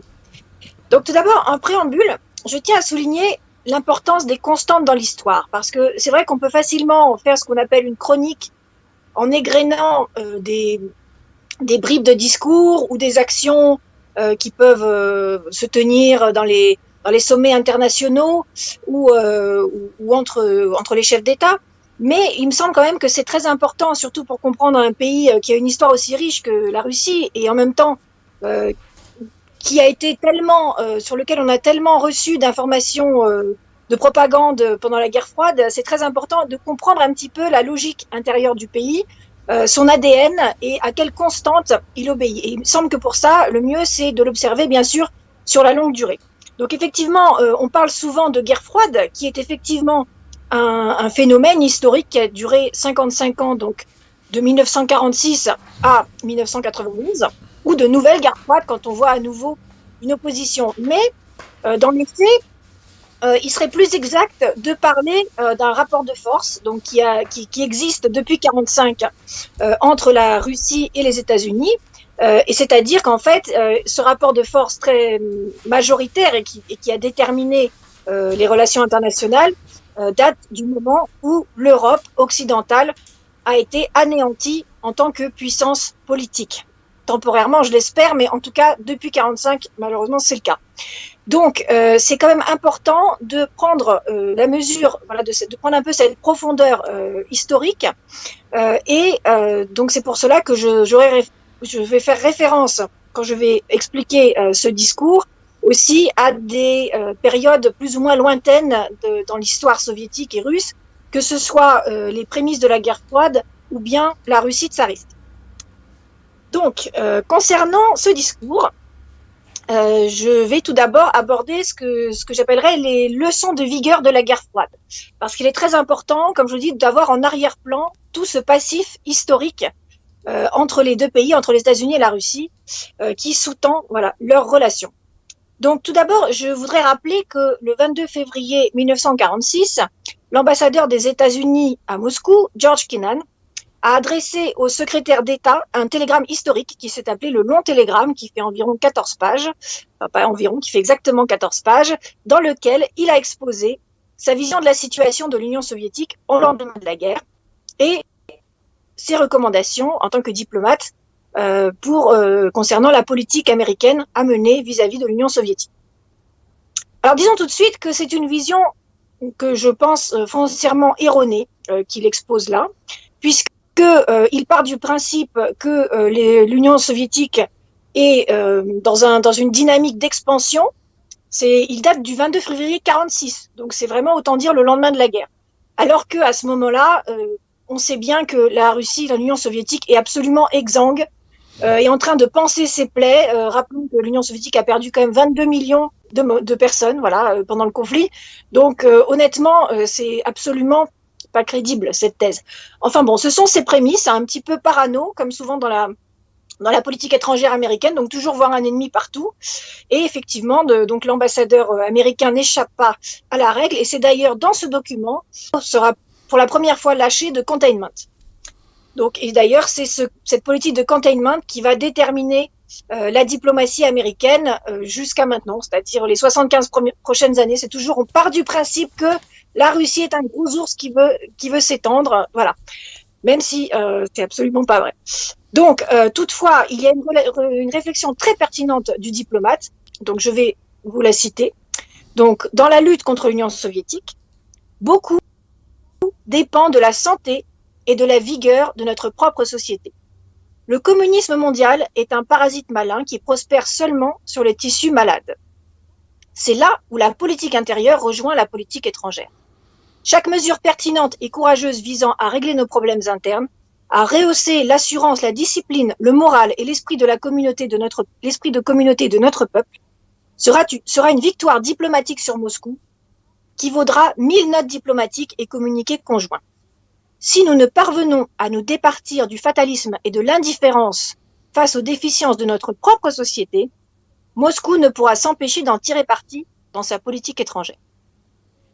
Et donc, quand on relit ces lignes, donc 75 ans après, on se rend compte que c'est bien l'approche choisie par Vladimir Poutine dans son discours, euh, lui-même qui est vraiment euh, un, un, enfant de la guerre froide, puisqu'il est né vraiment en pleine guerre froide, ses parents eux-mêmes l'ont vécu euh, de plein fouet, donc il est absolument euh, enfin, prisonnier de, toutes ces, de tous ces clichés, de tous ces modes de pensée. Et là, on peut dire qu'il a tiré cette leçon de vigueur, puisque sur une, il consacre plus d'une heure à parler de ses constats et de ses objectifs en matière, en matière de politique intérieure, et seulement 15 minutes à parler des affaires du monde. En outre, cette vitrine des réussites de la Russie et aussi de ses objectifs euh, correspond aussi à la logique de guerre froide, à la logique soviétique des plans, comme on le sait, euh, qui a marqué le pays et qui crée les conditions d'une prophétie autoréalisatrice, visible notamment dans les pages de la, de la Pravda. Parce que vous aviez, par exemple, sur la plage de la Pravda, par exemple, voilà, euh, record de moisson, euh, premier cosmonaute, euh, les, les, nos héros de la guerre froide, de la, de la Grande Guerre, etc. Donc à chaque fois, il fallait cette vitrine, il fallait exposer au vu de tous euh, les, les, réussites du pays et les plans pour se projeter dans l'avenir. Donc, je vais résumer très brièvement, sur donc c'est 1h20 de, de conférence, euh, quels sont les objectifs de Vladimir Poutine pour la Russie? Donc, tout d'abord, euh, cela concerne le capital humain. Donc, euh, on est quand même euh, assez content d'entendre que la préservation du peuple russe, dit-il, est sa priorité principale, d'où découle tout le reste paix, prospérité et, la santé, effectivement. Donc, il, euh, il prévoit beaucoup d'investissements en matière de santé, euh, la rénovation, la modernisation euh, de, toutes les infrastructures et également l'introduction des nouvelles technologies. Notamment à la faveur de la crise, ils se sont énormément, ils, se sont dotés de nouvelles technologies. également dans le domaine de la démographie, puisqu'il y a toute une politique d'allocation qui favorise la natalité. Avant, c'était à partir euh, du troisième enfant. Maintenant, ce sera dès le premier enfant. Et également en matière d'éducation, de culture. Donc tout ça, ce sont des investissements dans le capital humain. D'autre part, euh, il fait un appel à l'unité, donc euh, à l'unité du pays. C'est d'ailleurs l'objet de ce genre de discours qui rassemble tout le monde, qui rassemble aussi bien les sénateurs, les députés, les représentants des différentes religions, euh, les, euh, les, représentants de la société civile et de, du monde de l'entreprise. Donc c'est tout à fait euh, le, le, voilà l'esprit de cette réunion. Euh, D'autre part, il dit que l'État doit créer les conditions d'une stabilité économique en respectant les lois du marché. et également, il insiste sur l'importance du développement local avec plus d'infrastructures, la gestion des régions, le développement et d'une certaine autosuffisance des régions et également la surveillance du budget des villes où il mettra euh, les, maires devant leurs responsabilités si euh, les, dettes de la ville devaient, euh, comme, enfin, venaient à exploser. Donc, on peut constater pour résumer, que Poutine, d'ailleurs, à la manière aussi de Khrouchtchev, parce qu'il y a énormément de, de points communs, j'ai eu l'occasion de m'y intéresser lors de mes recherches entre Poutine et Khrouchtchev, donc s'intéresse à améliorer les conditions et le niveau de vie des Russes. Et tout cela, la conséquence sur le plan international, c'est que ça augmente la crédibilité de la Russie, parce qu'évidemment, c'est bien de montrer les gros bras, mais pour être crédible euh, sur le plan international, euh, il faut absolument, il ne faut pas que votre peuple soit euh, euh, dans la misère et peu éduqué et en mauvaise santé. Donc, ça contribue énormément à renforcer aussi, euh, ça, ça, a un rôle intérieur, mais aussi à l'extérieur pour renforcer la crédibilité de la Russie. Et d'autre part, il y a aussi un autre aspect très positif qui est une volonté d'ouverture de la Russie, notamment par le tourisme, avec la rénovation du parc euh, d'infrastructures de tourisme. Il faut savoir qu'en Union soviétique, c'était extrêmement développé. Euh, les Russes, euh, comme le pays était fermé, les Russes voyageaient beaucoup dans le pays qui, était, enfin, qui est immense. Donc il y avait énormément de bases de tourisme, de camps d'été, etc., qui seront rénovées. Et également, euh, il va il y en avoir beaucoup qui vont être construites, notamment des stations de sport d'hiver, euh, du tourisme balnéaire, du, du, nautisme, etc. en Crimée. Donc euh, voilà, donc ça ce sera pour bénéficier pour le bénéfice des Russes, mais aussi euh, pour les étrangers, puisqu'il s'agit aussi de simplifier les démarches. Euh, Vladimir Poutine veut créer un visa euh, qui puisse être un visa électronique qui puisse être obtenu en quatre jours pour faciliter l'accueil des étrangers euh, qu'ils veulent accueillir en masse. Donc notamment, euh, enfin, ils veulent accueillir des millions d'étrangers qui, qui enfin, pour leur faire découvrir euh, la beauté de, la, des paysages de la Russie, son patrimoine naturel, mais aussi culturel. Et donc, euh, c'est aussi, euh, c'est pas juste euh, de la, de la, politique intérieure, puisque cela a aussi des retombées euh, internationales, puisque ça permet de contourner tout le brouillage médiatique qui existe autour de la Russie par une immersion directe des gens dans le pays où les gens peuvent se rendre compte comment vivent les Russes et, apprécier le pays tel qu'il est. Euh, parce qu'il faut bien se rendre compte qu'aujourd'hui, il n'y a plus de rideau de fer, mais en, revanche, il existe toujours ce que j'appelle un rideau de désinformation euh, qui plane autour de la Russie dans tous les médias euh, européens et américains. Donc, euh, et euh, par leur, les périphéries et toutes les et, et la, plupart des, des, médias dans le monde. donc là, c'est une tentative aussi de la Russie, si on peut dire, de découper ce rideau de désinformation pour se faire connaître. Donc euh, moi je trouve euh, que dans l'ensemble c'est un discours extrêmement euh, positif qui apporte beaucoup de projets intéressants pour le pays. Alors par contre il y a un petit bémol toujours que j'ai, enfin, que sur lequel je que j'ai déjà évoqué dans d'autres chroniques. C'est vrai que si vous voulez c'est une ce sont des initiatives de gestion pratique du pays, on pourrait dire un petit peu de management. Donc c'est souvent du bon sens, il s'agit de favoriser la prospérité, la santé euh, des Russes, mais euh, c'est vrai qu'on peut regretter euh, qu'il y manque une vision, un projet, euh, la fameuse idée nationale que cherchent les Russes, que nous aussi nous cherchons désespérément pour la France, on en a parlé beaucoup, à certainement, ça revient toujours, c'est un, un serpent de mer qui revient à beaucoup d'élections présidentielles. Quelle est l'idée nationale? Et les Russes, euh, hélas, euh, pour l'instant, en tout cas dans cette dans ce discours, euh, cela n'apparaît pas encore.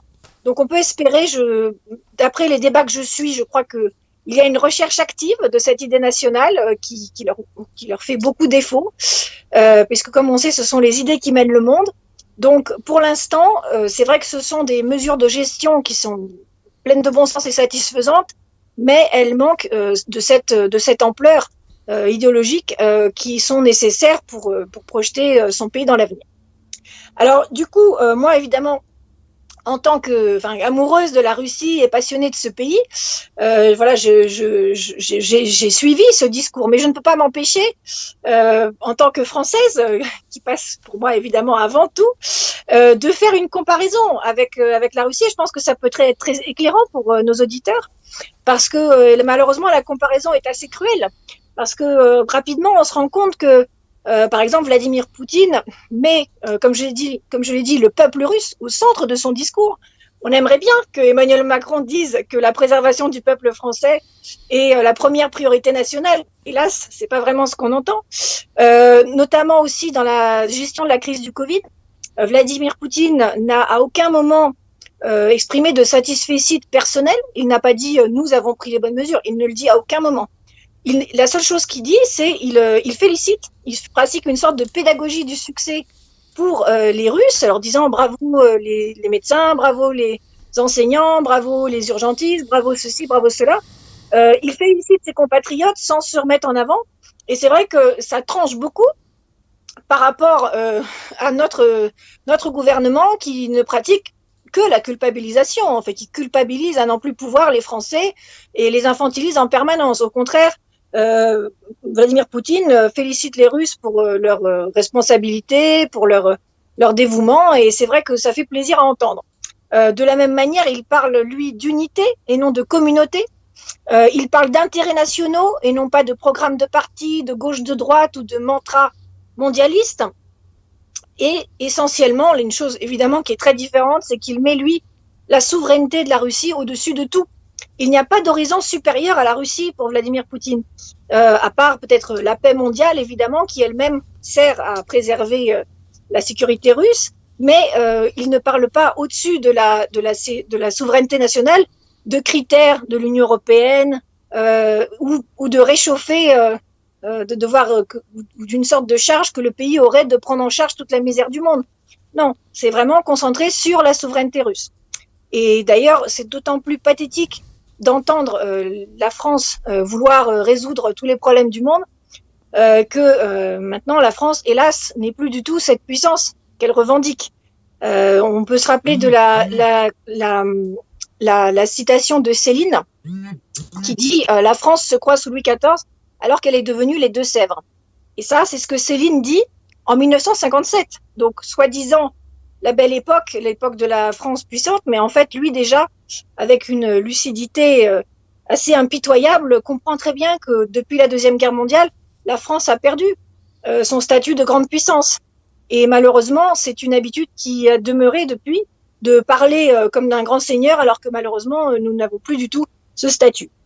Enfin, dans la crise du Covid, pour terminer la comparaison, on, on s'aperçoit en fait, on découvre en, en entendant euh, Vladimir Poutine de ce que c'est vraiment une politique volontariste.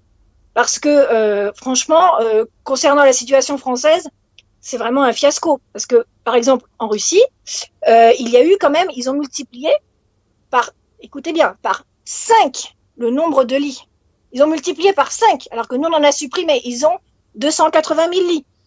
Et évidemment, eux peuvent se targuer d'avoir créé trois vaccins. Alors, paraît-il, moi je croyais qu'il n'y en avait qu'un, mais apparemment il y en a trois. Ce doivent être des différentes adaptations. Bon, nous, malheureusement, on n'a aucun vaccin à créer. Donc, évidemment, mon propos n'est pas là, comme on, certains pourront me le reprocher, euh, d'idéaliser Poutine. Moi, c'est pas Poutine ou un autre, ce n'est pas ça qui m'intéresse. Mais ce que je veux dire, c'est que c'est intéressant pour des Français euh, qui ont les gouvernants euh, qu'on a aujourd'hui d'entendre ce que c'est un vrai homme d'État, c'est-à-dire quelqu'un qui défend les intérêts de son pays. Donc euh, c'est vraiment, euh, moi j'ai pas, j'ai pas de culte spécial de Poutine. Moi j'ai plutôt de l'admiration, par exemple, pour euh, pour un personnage comme Churchill, qui est un grand homme d'État et qui a défendu de manière absolument admirable les intérêts de son pays. J'aurais bien aimé qu'on ait un Churchill à, cette époque-là, parce qu'il a, il a fait des choses extraordinaires. On, et avait Poutine, mieux que Churchill à cette époque-là, permets-moi, permets-moi. Mais bon. Bah, malheureusement, peut-être, oui, mais il était seul. Alors que Churchill avait quand même euh, avait les moyens de sa politique. Donc, euh, donc du coup, euh, ça, effectivement, c'est une comparaison cruelle parce que on voit dans, dans par ce par ce jeu de miroir que la France a complètement perdu le sens de ce qu'est la volonté politique, où on, est on a l'impression d'avoir des problèmes insolubles, impossibles à régler, et en même temps, on fait comme si comme si le prestige de la France restait intact, alors qu'il y a de vrais problèmes. On l'a vu dans le, le cas de la, du Covid et, euh, et, et, la France n'a pas été à la hauteur. Donc c'est dans des épreuves comme ça que l'on se rend bien compte qu'on a un, personnel politique qui n'est absolument pas compétent. Qui est malheureusement à l'image de, de, son peuple. Hein. On, a, on a les politiques qu'on mérite, il hein. faut jamais l'oublier ça quand même. Hein. C'est vrai, c'est vrai. Mais bon, après, le, le, on peut aussi changer la situation. Mais d'ailleurs, on y œuvre, on y œuvre, on y œuvre. Ça. Alors, je voudrais terminer, euh, maintenant que j'ai parlé de la situation intérieure, je voudrais quand même parler euh, de la politique étrangère, donc les défis qu'a évoqué Vladimir Poutine en toute fin de son allocution. Donc, à nouveau, je vais faire un retour dans l'histoire avec Stolypine, qui était le premier ministre de, la Russie, de la Russie impériale, euh, au début du XXe siècle, de 1906 à 1911, et qui disait Donnez-nous 20 ans de paix intérieure et extérieure, et vous ne reconnaîtrez pas la Russie. Et d'une certaine manière, c'est un petit peu ce que répète Poutine à ce moment-là. C'est-à-dire que lui veut euh, voilà, de la paix euh, pour pouvoir euh, développer le pays. Donc, euh, il est pour la paix, il veut des relations harmonieuses avec, euh, avec les autres pays du monde, même ceux euh, qui ne font pas preuve de beaucoup de volonté, ils sont pour la paix. Mais, en revanche, il dit, il ne faut pas confondre bonté et faiblesse. Et si quiconque tentait de, nuire aux intérêts de la Russie, euh, à ce moment-là, il trouverait une, il avertit que la Russie opposerait tout de suite une réponse asymétrique, rapide et intraitable. Donc voilà, il faut se tenir pour, pour dit. Et alors, à ce moment-là, il fait une, une comparaison avec euh, le livre de la jungle, euh, où il dit que euh, voilà, euh, Sher aime bien se faire entourer, euh, aime, aime bien être, est entouré souvent de tabaki. Donc tabaki, si vous vous souvenez dans le livre de la jeune, c'est le petit, c'est le chacal euh, qui n'est pas capable de, de chasser lui-même et donc qui se nourrit des charognes de Sher. Et donc ça, évidemment, c'est une allusion à peine voilée à l'actualité récente. Euh, et à l'Union européenne, qui sont les, les tabakis en question, euh, puisque, euh, comme, comme vous avez peut-être entendu parler, au mois de février, il y a eu le projet euh, OTAN 2030 euh, qui prévoit euh, que tout l'UE en fait sera sous la protection de l'OTAN contre la montée de la Chine et contre la menace russe. Et donc, c'est évidemment, il s'agit d'embrigader l'Europe avec l'Europe, les tabakis, donc avec le Sherkan américain. Donc euh, cette, initiative, qui date de février, a donné lieu quelques, semaines plus tard à une réaction de haut gradé du siècle de réflexion interarmée, qui se sont euh, indignés que euh, cette initiative diminuait sensiblement la souveraineté française. Bon, il n'y a pas eu vraiment de réponse. Je pense pas que leur indignation ne change pas que ce soit, hélas. Donc euh, après, euh, c'est à nous de, de, voir si on va continuer à se comporter en tabaki ou si on va vouloir euh, s'affirmer comme comme des charcanes. Voilà. Mmh. Donc pour l'instant, il n'y a pas grand-chose à attendre, mais c'est une perspective pour plus tard. Et mais malheureusement, euh, effectivement, Macron se comporte vraiment comme un tabaki puisqu'il multiplie euh, les signes d'allégeance euh, aux États-Unis, comme d'habitude. Donc, tout d'abord, euh, il a il a reçu euh, très récemment, vendredi euh, dernier, Zelensky, donc le président ukrainien, qui multiplie les provocations contre la Russie, qui a massé des troupes à la frontière de son côté. Donc, la Russie a massé à son tour des, des, des troupes en, en cas d'attaque du Donbass.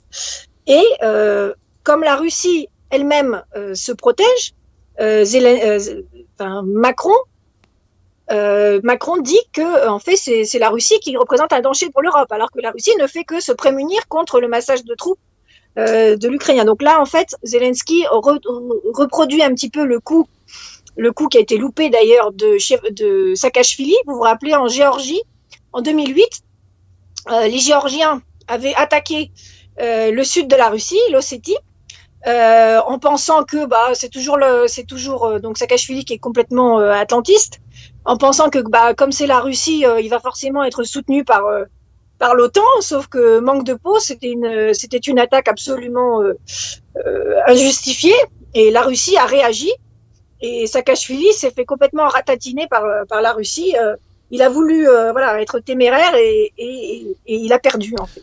Et Zelensky essaie de faire la même chose, de faire monter les enchères en se disant que de toute façon il a derrière lui euh, l'Union européenne et l'OTAN et il se retrouve euh, un petit peu tout nu, les pieds dans la neige devant le devant l'ours. Donc je pense qu'il va pour l'instant re, revenir en arrière et il va un petit peu baisser ses, ses prétentions. D'ailleurs, il avait demandé à rencontrer Poutine euh, dans, lors d'un sommet, mais Poutine ne lui a même pas répondu.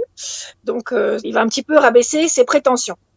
Donc, euh, devant ces provocations répétées, euh, qui s'accompagnent également de sanctions, vous savez que Macron, quand il a fait son son, euh, son allocution devant CBS, d'ailleurs allocution qu'il a faite en anglais, ce qui est assez atypique pour un, pour un président français, euh, eh bien, il a annoncé des lignes rouges que la Russie ne devait pas dépasser, etc.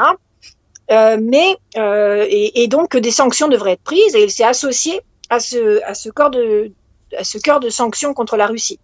Donc euh, en rétorsion, la Russie a pris tout récemment un oukase, donc le vendredi 23 avril, contre donc ce sont des mesures de rétorsion contre les actions inamicales des pays étrangers, qui consistent essentiellement à limiter la coopération entre les, étrangers qui se trouvent en Russie et euh, les instances, les institutions euh, russes. Donc pour l'instant, euh, il est certain que les États-Unis y seront, mais pour le reste, la liste n'est pas encore établie parce que c'est tout récent. Donc Lucas vient de sortir et on attend les membres de la liste. J'ose espérer quand même que la France n'y sera pas, mais notre tabaki national fait beaucoup d'efforts pour que nous soyons dans la liste des, des pays qui ont des actions inamicales.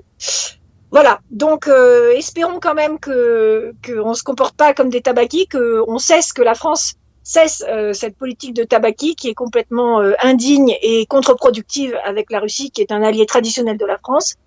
Et, euh, et on peut aussi réfléchir, après cette allocution russe, du président russe, sur ce qu'est un chef d'État, parce qu'on a beaucoup oublié, on a oublié, à force de voir que des ersatz de politique, euh, on a oublié ce que c'était un vrai chef d'État et euh, réflexion, euh, voilà, des exemples de le voir.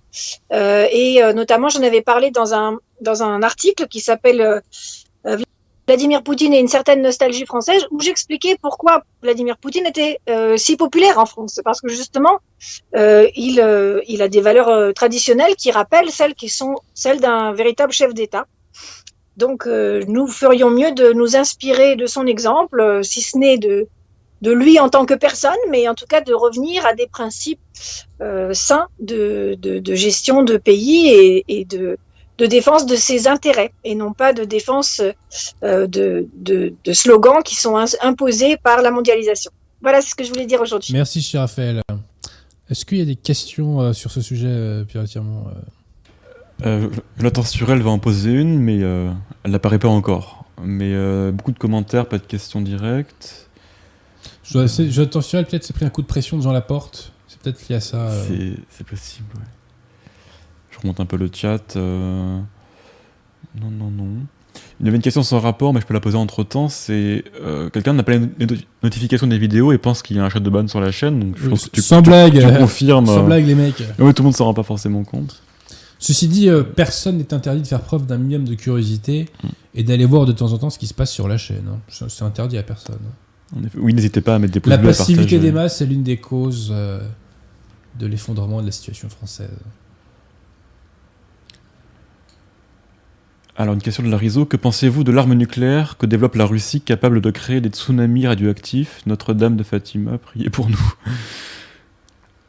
Est-ce que tu as entendu parler de ça bah, euh... bah apparemment, euh, le problème, c'est que à chaque fois que Poutine a annoncé euh, des créations de nouvelles armes, les, les Européens et les Américains ont cru que c'était du bluff, mais à chaque fois c'était vrai, notamment pour les armes supersoniques. Donc euh, je je miserai pas sur le bluff à leur place parce que c'est pas c'est pas sa façon de fonctionner, il fonctionne pas au bluff. Euh, donc il faut en tenir compte. Après, euh, c'est vrai que dans j'ai pas ça je l'ai pas dit euh, dans le dans le dans mon compte rendu. Euh, comment dire, dans la façon euh, de présenter euh, la force robuste de la Russie, euh, Vladimir Poutine a ensuite égrené euh, un nombre conséquent d'armes euh, qui ont été développées, d'armes très, très extrêmement avancées. Donc la Russie est vraiment crédible sur ce point. Après aussi le défaut de la Russie, comme la France d'ailleurs, c'est un petit peu d'être, comment dirais-je, d'avoir un petit peu une tradition euh, de, de, pays combattants, hein, de chevaliers, etc., et euh, de croire à la force. Euh, or, aujourd'hui, euh, la force, évidemment, est indispensable, mais euh, c'est une force de dissuasion, mais ce n'est pas la force qui... Enfin, on combat plus avec la force maintenant. Voilà. Il faut maintenant les... les Disons qu'il y a d'autres leviers, il y a d'autres leviers, quoi. Oui, on combat sur tous les terrains, et à commencer par le levier idéologique. Hmm. Voilà. Jonathan Sturel demande Il se dit qu'un jour, Poutine a humilié Sarkozy en faisant allusion aux tailles de leurs pays respectifs. Sait-on si cette anecdote est authentique ou légendaire? Bah, apparemment, c'est authentique, mais ce que j'aurais dit à Poutine, moi, si j'étais à la place de Sarkozy, c'est que le petit pays qui est comme ça, il a envoyé son peuple à pied à Moscou et Moscou a fini brûlé quand même. Hein. Donc bon, euh, on n'est pas trop des baltringues non plus, monsieur Poutine. Hein. Faut, se calmer. Hein. Faut se calmer. J'ai entendu parler de cette, de cette anecdote. Alors c'est vrai que quand je, quand je vais en Russie, on me ressort souvent, euh, voilà, on me parle souvent de Napoléon qui est rentré, euh, euh, voilà, qui a connu la, la Bérésina. Bon, après, on peut aussi rétorquer que la Bérésina a quand même été moins due aux efforts de la, de la, ouais, puis... de que, que, au, que au déboire de l'armée française, puisqu'il y a un, seulement un tiers de l'armée, de la grande armée qui est arrivé en Russie à cause de, des épidémies euh, qu'ils ont, qu'ils ont traversées. Au-delà de ça, il y a eu beaucoup de défaites russes euh, contre les Français euh, pendant cette période-là. Hein. Notamment une certaine bataille d'Austerlitz. Voilà. Est-ce qu'il y a d'autres questions, monsieur Pirotti Man demande si vous connaissez les thèses de Philippe Fabry, notamment sur la Russie. Alors non, mais je, découvre, hein, je découvre ce que fait Philippe Fabry, ce que je trouve très intéressant. Donc, mais sur la Russie à proprement parler, non. Je dois dire que non. Raphaël? Bah, je, j'ai regardé certaines de ces émissions qui sont, à vrai dire, assez longues, donc j'ai pas toujours le temps de tout regarder. Mais, euh, mais oui, je trouve que c'est un penseur euh, original. Euh, il faut que je me penche davantage. Mais sur la Russie. comme, quoi, il y, a du niveau à Radio Athéna. Il y a du niveau à Radio Athéna. Le niveau est sur Radio Athéna. Marie Geoffrey, Marine Le Pen pourrait-elle avoir de bonnes relations avec Poutine? Non, on s'en fout, on s'en fout, on s'en fout. Marine Le Pen, on s'en fout, franchement. Question suivante. Euh, les Russes peuvent-ils marcher sur Israël dans un monde post-Poutine Pourquoi les Russes voudraient marcher sur Israël Oui, c'est une question. je, pense qu'ils ont autre chose à faire, hein, de vous à moi, hein, mais bon. Israël et, la Russie, il y a énormément de Russes en Israël, je crois 20% de la population. Elles, sont bonnes d'ailleurs les relations entre Israël et la Russie? Excellente. Excellente. Et d'ailleurs, euh, Poutine avait célébré euh, le, la libération du, du, d'un camp, je sais plus lequel, et d'un camp, euh, d'un camp euh, juif, hein, d'un camp d'extermination par l'armée rouge, où il avait invité. Euh, c'était, euh, quand l'extermination est libérée, enfin, si on peut dire par l'armée rouge, quoi. Ouais, oui, par, par l'armée rouge. Et je me demande si c'est pas Sobibor, je sais plus. En tout cas, il faut savoir que la deuxième guerre mondiale est vraiment L'événement fondateur, c'est le baptême du feu pour euh, l'État euh, soviétique. Et euh, c'est vraiment, enfin, même jusqu'à maintenant, la victoire a, a, est vraiment le, le, le, fondement de la légitimité du pouvoir russe. C'est vraiment un, un, événement capital. Mmh. Et effectivement, la protection, la protection des juifs. Il y a beaucoup, évidemment, il y a beaucoup de juifs en Russie. Poutine est extrêmement judéophile. Euh, et c'est un noté parce que c'est très rare euh, chez, les gouvernants russes. Il y a eu malheureusement beaucoup d'antisémitisme à travers l'histoire. Mais lui, alors paraît-il, parce que quand il était à Saint-Pétersbourg, il a grandi dans un quartier juif où les familles, il était assez pauvre et les familles euh, aux alentours du voisinage qui étaient majoritairement juifs ont toujours été très attentionnés avec lui. Paraît-il aussi son professeur de judo aurait été juif. Enfin bon, il a vraiment beaucoup de c'est plus que c'est plus que de l'amitié. Il a, il a vraiment vraiment des affinités mmh. avec euh, avec les Juifs d'Israël. Donc euh, je pense que euh, ouais, mais non, il faut, il faut, il faut dire aux, aux, gens qui posent des questions d'atteindre la puberté intellectuellement. Hein, c'est pas interdit. Hein. C'est pas interdit. Ah. Non, je sais que la dissidence ça fait des ravages, mais bon, quand même, quoi. Il y a euh, un peu, un peu d'effort, quoi. Pas de questions notables euh, pour le moment. Est-ce que Jonathan Sturel a une autre question à poser euh Peut-être. Non, non, euh, c'est tout pour. Ah, euh, pourquoi avoir appelé son vaccin Sputnik? Est-ce pour le rayonnement de la Russie? Oui, C'est vrai que c'est rigolo, c'est, c'est vrai que c'est rigolo comme nom. Pour le rayonnement de la Russie. Oui. Mais vous voyez, c'est un clin d'œil au, au, évidemment au satellite Sputnik. merci, Raphaël. Merci. Quand je vous dis... On avait compris. Non, non mais c'est, oui, évidemment, on a compris, mais c'est pour dire toute la continuité qu'on ne, qu'on ne mesure pas entre, entre la période soviétique et la période actuelle, et notamment entre Poutine et Khrouchtchev. Il y a énormément d'affinités entre les deux, et, de, et voilà, il y a beaucoup de continuité entre ces deux politiques. Mmh. Donc je pense que oui, c'est une façon de, aussi de, de montrer, euh, c'est pas la conquête de l'espace, c'est la conquête de, de, de la, de, de la science, euh, de la science. Voilà, de la victoire contre le virus, ouais. C'est, c'est cette Ils en sont d'ailleurs au niveau du Covid, là, les Russes, là. C'est compliqué. Euh, alors, dans la, dans la- justement, cette allocution, euh, d'une certaine manière, donc il félicite tout le monde pour la mobilisation, mais en même temps, il dit que euh, le- l'épidémie n'est pas terminée, il s'attend à des récidives, à des retours. Mais il faut quand même noter que dans la grande salle, enfin la salle du manège qui est immense, hein, c'est une grande salle de réception, il y avait peut-être, je sais pas, peut-être plus d'un millier de grand, personnes ouais. tout le monde- ne portait pas de masque. Hein. Il y a même une minorité en portait. Donc ça montre qu'ils sont. Et, et Poutine n'en portait pas. Hmm. Donc ça montre qu'ils sont quand même. euh, voilà, ils sont quand même euh, bon un peu moins stressés là-dessus. Euh, mais ils s'attendent à des récidives. Alors de- des gens que je connais là-bas, on me dit que voilà, ils s'attendent à, à, à de nouvelles, à, un retour, à des nouveaux cas.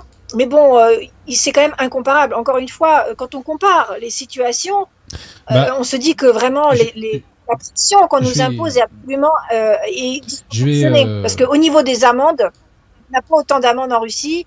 Les masques, ils ont même pas pensé à en mettre aux enfants. Ils n'y ont même pas songé trois secondes. hein. C'était hors de question. Mais si tu me permets, Raphaël, Euh, si, tu, si vous allez sur Google et que vous faites coronavirus France, Google va vous fournir les courbes du nombre de cas et du nombre de décès. Et ce qui est très intéressant, c'est que vous pouvez voir aussi pour les autres pays. Vous voyez Et bien ces derniers temps, quasiment tous les pays d'Europe occidentale ont vu leurs courbes s'effondrer. Vous voyez À l'exception de deux pays, qui étaient la France et l'Italie. Voilà. Euh, donc pourquoi Je sais pas. Mais l'Espagne, ça s'était effondré. L'Angleterre, ça s'était effondré. Euh, L'Irlande aussi. Euh, L'Allemagne, ça s'était pas effondré, mais ça a quand même pas mal baissé. Il y a que nous, on a cette espèce de plateau qui ne s'arrête pas, vous voyez, qui ne s'arrête pas, qui ne s'arrête pas, qui ne s'arrête pas.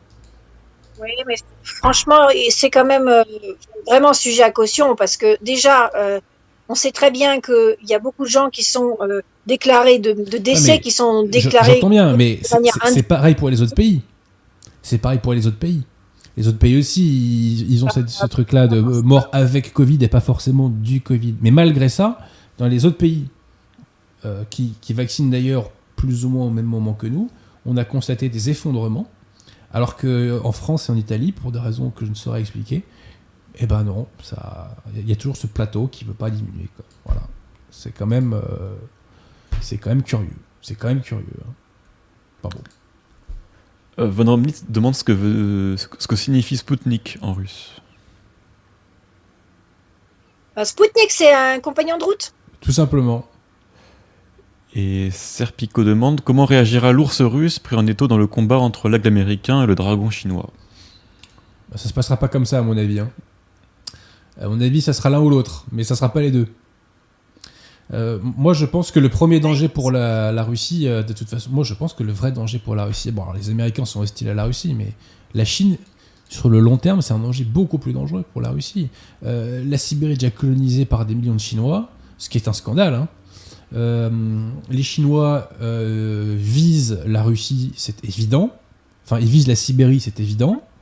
Euh, Oui, donc, euh, oui. Ils ont tout prévu c'est déjà. oui. euh, c'est une zone de colonisation pour les Chinois, la Russie. Moi, si j'étais Vladimir Poutine, euh, je serais un petit peu plus hostile que ça à Pékin. hein. Mais bon, Mais la, Chine a clairement une politique conquérante par rapport à la Russie, notamment si un Chinois euh, se marie avec une Russe, donc forcément a des enfants avec elle, enfin, on peut le supposer, euh, il reçoit des, des subventions euh, énormes de la Chine. Ah, Donc, intéressant ça. Donc c'est- une politique de colonisation. C'est une politique de colonisation. Ah, complètement. Et malheureusement, ce sont des, des- des territoires qui sont un petit peu délaissés Bah, ouais, tu m'étonnes. ouais. au de l'Est. Donc, et, et voilà, donc on en revient à ce qu'on disait, c'est-à-dire euh, ben, finalement, euh, on, on- on est, on présente, on, on court un péril que dans la mesure où euh, on est faible et on est, on est euh, comme disait Kinan, on a des tissus malades. Mais euh, justement, Poutine, en tout cas dans ses dans ses plans, mais bon, dans la mesure du possible, en général, il s'attache à les à les à les remplir. Justement, il parle de la justement d'axe. Il veut mettre une autoroute justement jusqu'à Ekaterinbourg. Donc Ekaterinbourg, c'est quand même déjà la Sibérie occidentale. Il veut justement redynamiser autour Mmh. d'axes routiers Voilà, ces bon. zones. Donc est-ce que euh, ça va aboutir et est-ce que ce sera assez vite? Parce qu'il y a le facteur temps aussi. Il y a une course de vitesse. tout à fait. Mais euh, c'est vrai qu'on peut, s'attendre à, un- clash euh, chinois, chin- sino-russe. C'est surprenant d'ailleurs que ça ça ait pas pété plus tôt et que Poutine soit pas plus hostile que ça. Enfin, je trouve ça surprenant, moi. Mais bon, après. euh, Il a d'autres priorités parce que d'autres lui mettent la pression sans doute. hein. Je crois que c'est ça la, la, la cause. Euh, Marie Geoffrey, voilà, pas non plus euh, idéaliser la Chine. La Chine a beaucoup de Oui, d'accord, aussi, donc euh, euh, il peut pas passer comme ça, comme un rouleau compresseur, comme il veut. Hein. Ils sont pas non plus euh, Ouais, puis invincibles, surtout, ils vont, ils vont Chinois. être confrontés à un gros problème démographique, contrairement à ce qu'on pourrait penser. Voilà. Euh, et puis bon, les Chinois, ça fait 300 ans qu'ils nous vendent de la camelote, hein, donc bon, euh, faut, faut se détendre aussi. hein. Alors certes, bon, il y a eu un redressement euh, technologique en Chine, oui, c'est vrai, mais euh, il a relativisé parce que quand même la Chine, c'est quand même hallucinant, quoi. C'est que c'est la première fois de l'histoire de l'humanité qu'on a vu des sociétés volontairement s'aborder l'avance technologique qu'elles avaient sur une civilisation. Normalement, les sociétés font tout pour conserver leur avantage concurrentiel technologique. Pourquoi la Chine a explosé euh, depuis les années 70 C'est très simple. hein. Euh, C'est parce qu'il y a eu un transfert massif de capitaux et de technologies occidentaux en Chine. C'est tout. S'il n'y avait pas eu ça, euh, je dis pas qu'elle aurait pas euh, fait de la croissance, mais ça aurait été à un niveau euh, qui n'a rien à voir. Voilà. Il n'y a pas de miracle chinois. hein. 2 plus 2 font 4. hein. C'est ça la, la cause de la croissance chinoise. hein. Bah oui, c'est une fois de plus, c'est nos élites Ah qui non, nous mais là, c'est la trahison pure euh, et simple. Mais ceci dit, nos élites en sont Ouais, revenus hein, maintenant de la Chine. hein. Elles, elles en sont revenues, notamment parce que le, le- le prix des productions enfin, ont commencé à monter, parce que aussi se sont fait euh, parfois euh, avoir hein, par les. euh, Moi, j'ai une cliente hein, qui a investi en Chine. euh, elle m'a expliqué comment ils fonctionnaient les Chinois. euh, c'est des petits malins. Hein. On va dire ça comme ça. On va dire ça comme ça. Bon, voilà. Euh, D'autres questions euh, oui, Marie Geoffrey, quel parti français se rapproche-t-il le plus de la politique de Poutine? Non, mais le, le parti. parti le parti, euh, Français se rapproche le plus Le de la politique républicain, donc, de hein, Poutine. bah, aucun. bah, ce serait un parti, Donc, Un donc parti tu parles au souverainiste, hein. conditionnel. un parti souverainiste traditionnel. euh, Et, et encore, ils sont à la ramasse parce que les partis souverainistes aujourd'hui ne, cherchent pas à, en France, on n'a pas les partis souverainistes ne cherchent pas à défendre de principes moraux. Alors que Poutine, on est d'accord, on n'est pas d'accord, essaie de défendre des principes moraux. Il y a une politique de répression de la propagande homosexuelle, notamment en Russie. Euh, J'ai pas entendu les partis souverainistes français lutter contre la propagande homosexuelle. Est-ce que vous avez entendu, monsieur Perretiement, les partis souverainistes lutter contre la propagande homosexuelle pas. Pas trop, pas trop. Hein, vous suivez mon regard. Hein, pas trop, pas trop. on n'a pas de parti de droite en France, donc euh, voilà. Exactement. Mais par, euh, un parti euh, traditionnel euh, souverainiste. Ce serait un peu l'équivalent de euh, comment dire. peut-être un parti de Voilà, Villiers. on va, être, on un va être parti gentil. On va être gentil. Si De Villiers avait son RPF. Ouais, euh, ouais, non, mais c'est une coquille vide, voilà. l'RPF. C'est une coquille vide. euh, C'est une coquille vide. Horizon demande que pensez-vous du KPRF de Zyuganov et ainsi que de la nostalgie de l'URSS au sein d'une grande part de la population, notamment avec le KPRF Oui, bah c'est un personnage. euh, enfin, c'est un personnage emblématique hein, de- du paysage politique. Ah, on t'entend plus là. Oui, ça a coupé, effectivement. 80. Attends deux secondes, ça coupe. Allô? Ouais, ça, ça a coupé là. Petit problème de transmission. Allô, Raphaël? C'est les Chinois qui nous attaquent. Ouais, Ça vient de la connexion de Raphaël. Est-ce que c'est est-ce que c'est bon Est-ce que c'est bon? Bon, bah, on peut relancer au pire. Non, non, mais je vois que l'image est un peu. euh, Saccadé Ça, ouais, la, Moi, je ne vois pas l'image. la 4G ne passe pas. Raphaël, êtes-vous là? Ah, moi, J'ai la connexion. Ah, On Ah. entend un mot sur deux en fait. C'est les Chinois. C'est les Chinois, c'est les Chinois qui nous attaquent. Ça va revenir, je pense, dans quelques secondes. Raphaël, êtes-vous là? Pierre Thiemo interroge les esprits. Oui, je suis là. Je pense que c'est bon. Vous pouvez y aller. Ouais. Voilà. On te voit de façon et entend de façon saccadée, euh, me dit. Ouais, la connexion passe encore à nouveau assez mal. Ah, euh, que voulez-vous? Nous, sommes attaqués, voilà, nous sommes attaqués. Euh, Tout, tout le monde veut notre peau. Voilà. ma- malheur à celui qui dit la vérité aujourd'hui. On vous entend très mal en fait. Et on vous voit très pixelisé. Essayez, on- nous, nous vous écoutons, Raphaël. Oh, vous m'entendez? Non, Très, ça, très mal, Ça très, a très l'air de mal. passer. Bon, est-ce qu'il y a une question d'ordre plus généraliste à laquelle je peux répondre en attendant, éventuellement, Pierre Euh, pas grand chose. Et après, ils veulent faire des FAQ, ces braves gens. hein. On parle de Pierre Hillard, euh, notre avis sur Pierre Hillard. Vous me posez la question toutes les Ah trois oui, émissions, c'est fatigant, hein, franchement. Euh, Sur la Berriou aussi, mais je soutiens la Berriou, je soutiens la Berriou. Qui fait un très très bon travail euh, de réfutation de la propagande anticatholique, euh, propagande anticatholique déversée par la dissidence euh, depuis maintenant euh, plusieurs années. on demande s'il est vrai que les Russes se rapprochent des Saoudiens. C'est une question pour Raphaël. Est-ce que tu es de retour, Raphaël? Oula, euh, non, je pense que ça a coupé. Pierre Tirement, vous voulez pas relancer éventuellement euh, Je vais, je la rappeler. Allons-y, rappelons. Peut-être que vraiment les Chinois euh, se sont attaqués à nous. Non. Raphaël n'est pas disponible. Bon, bah, je pense que c'est. Bon, bah on va pas insister. On va pas insister. Bon. Ah, elle rappelle. Ah. Est-ce que tu nous entends, Raphaël? Vous Moi, je t'entends là. Oui, très bien. Ça va peut-être pas durer, hein, donc pour. Euh, donc, alors. question sur la nostalgie en, en URSS.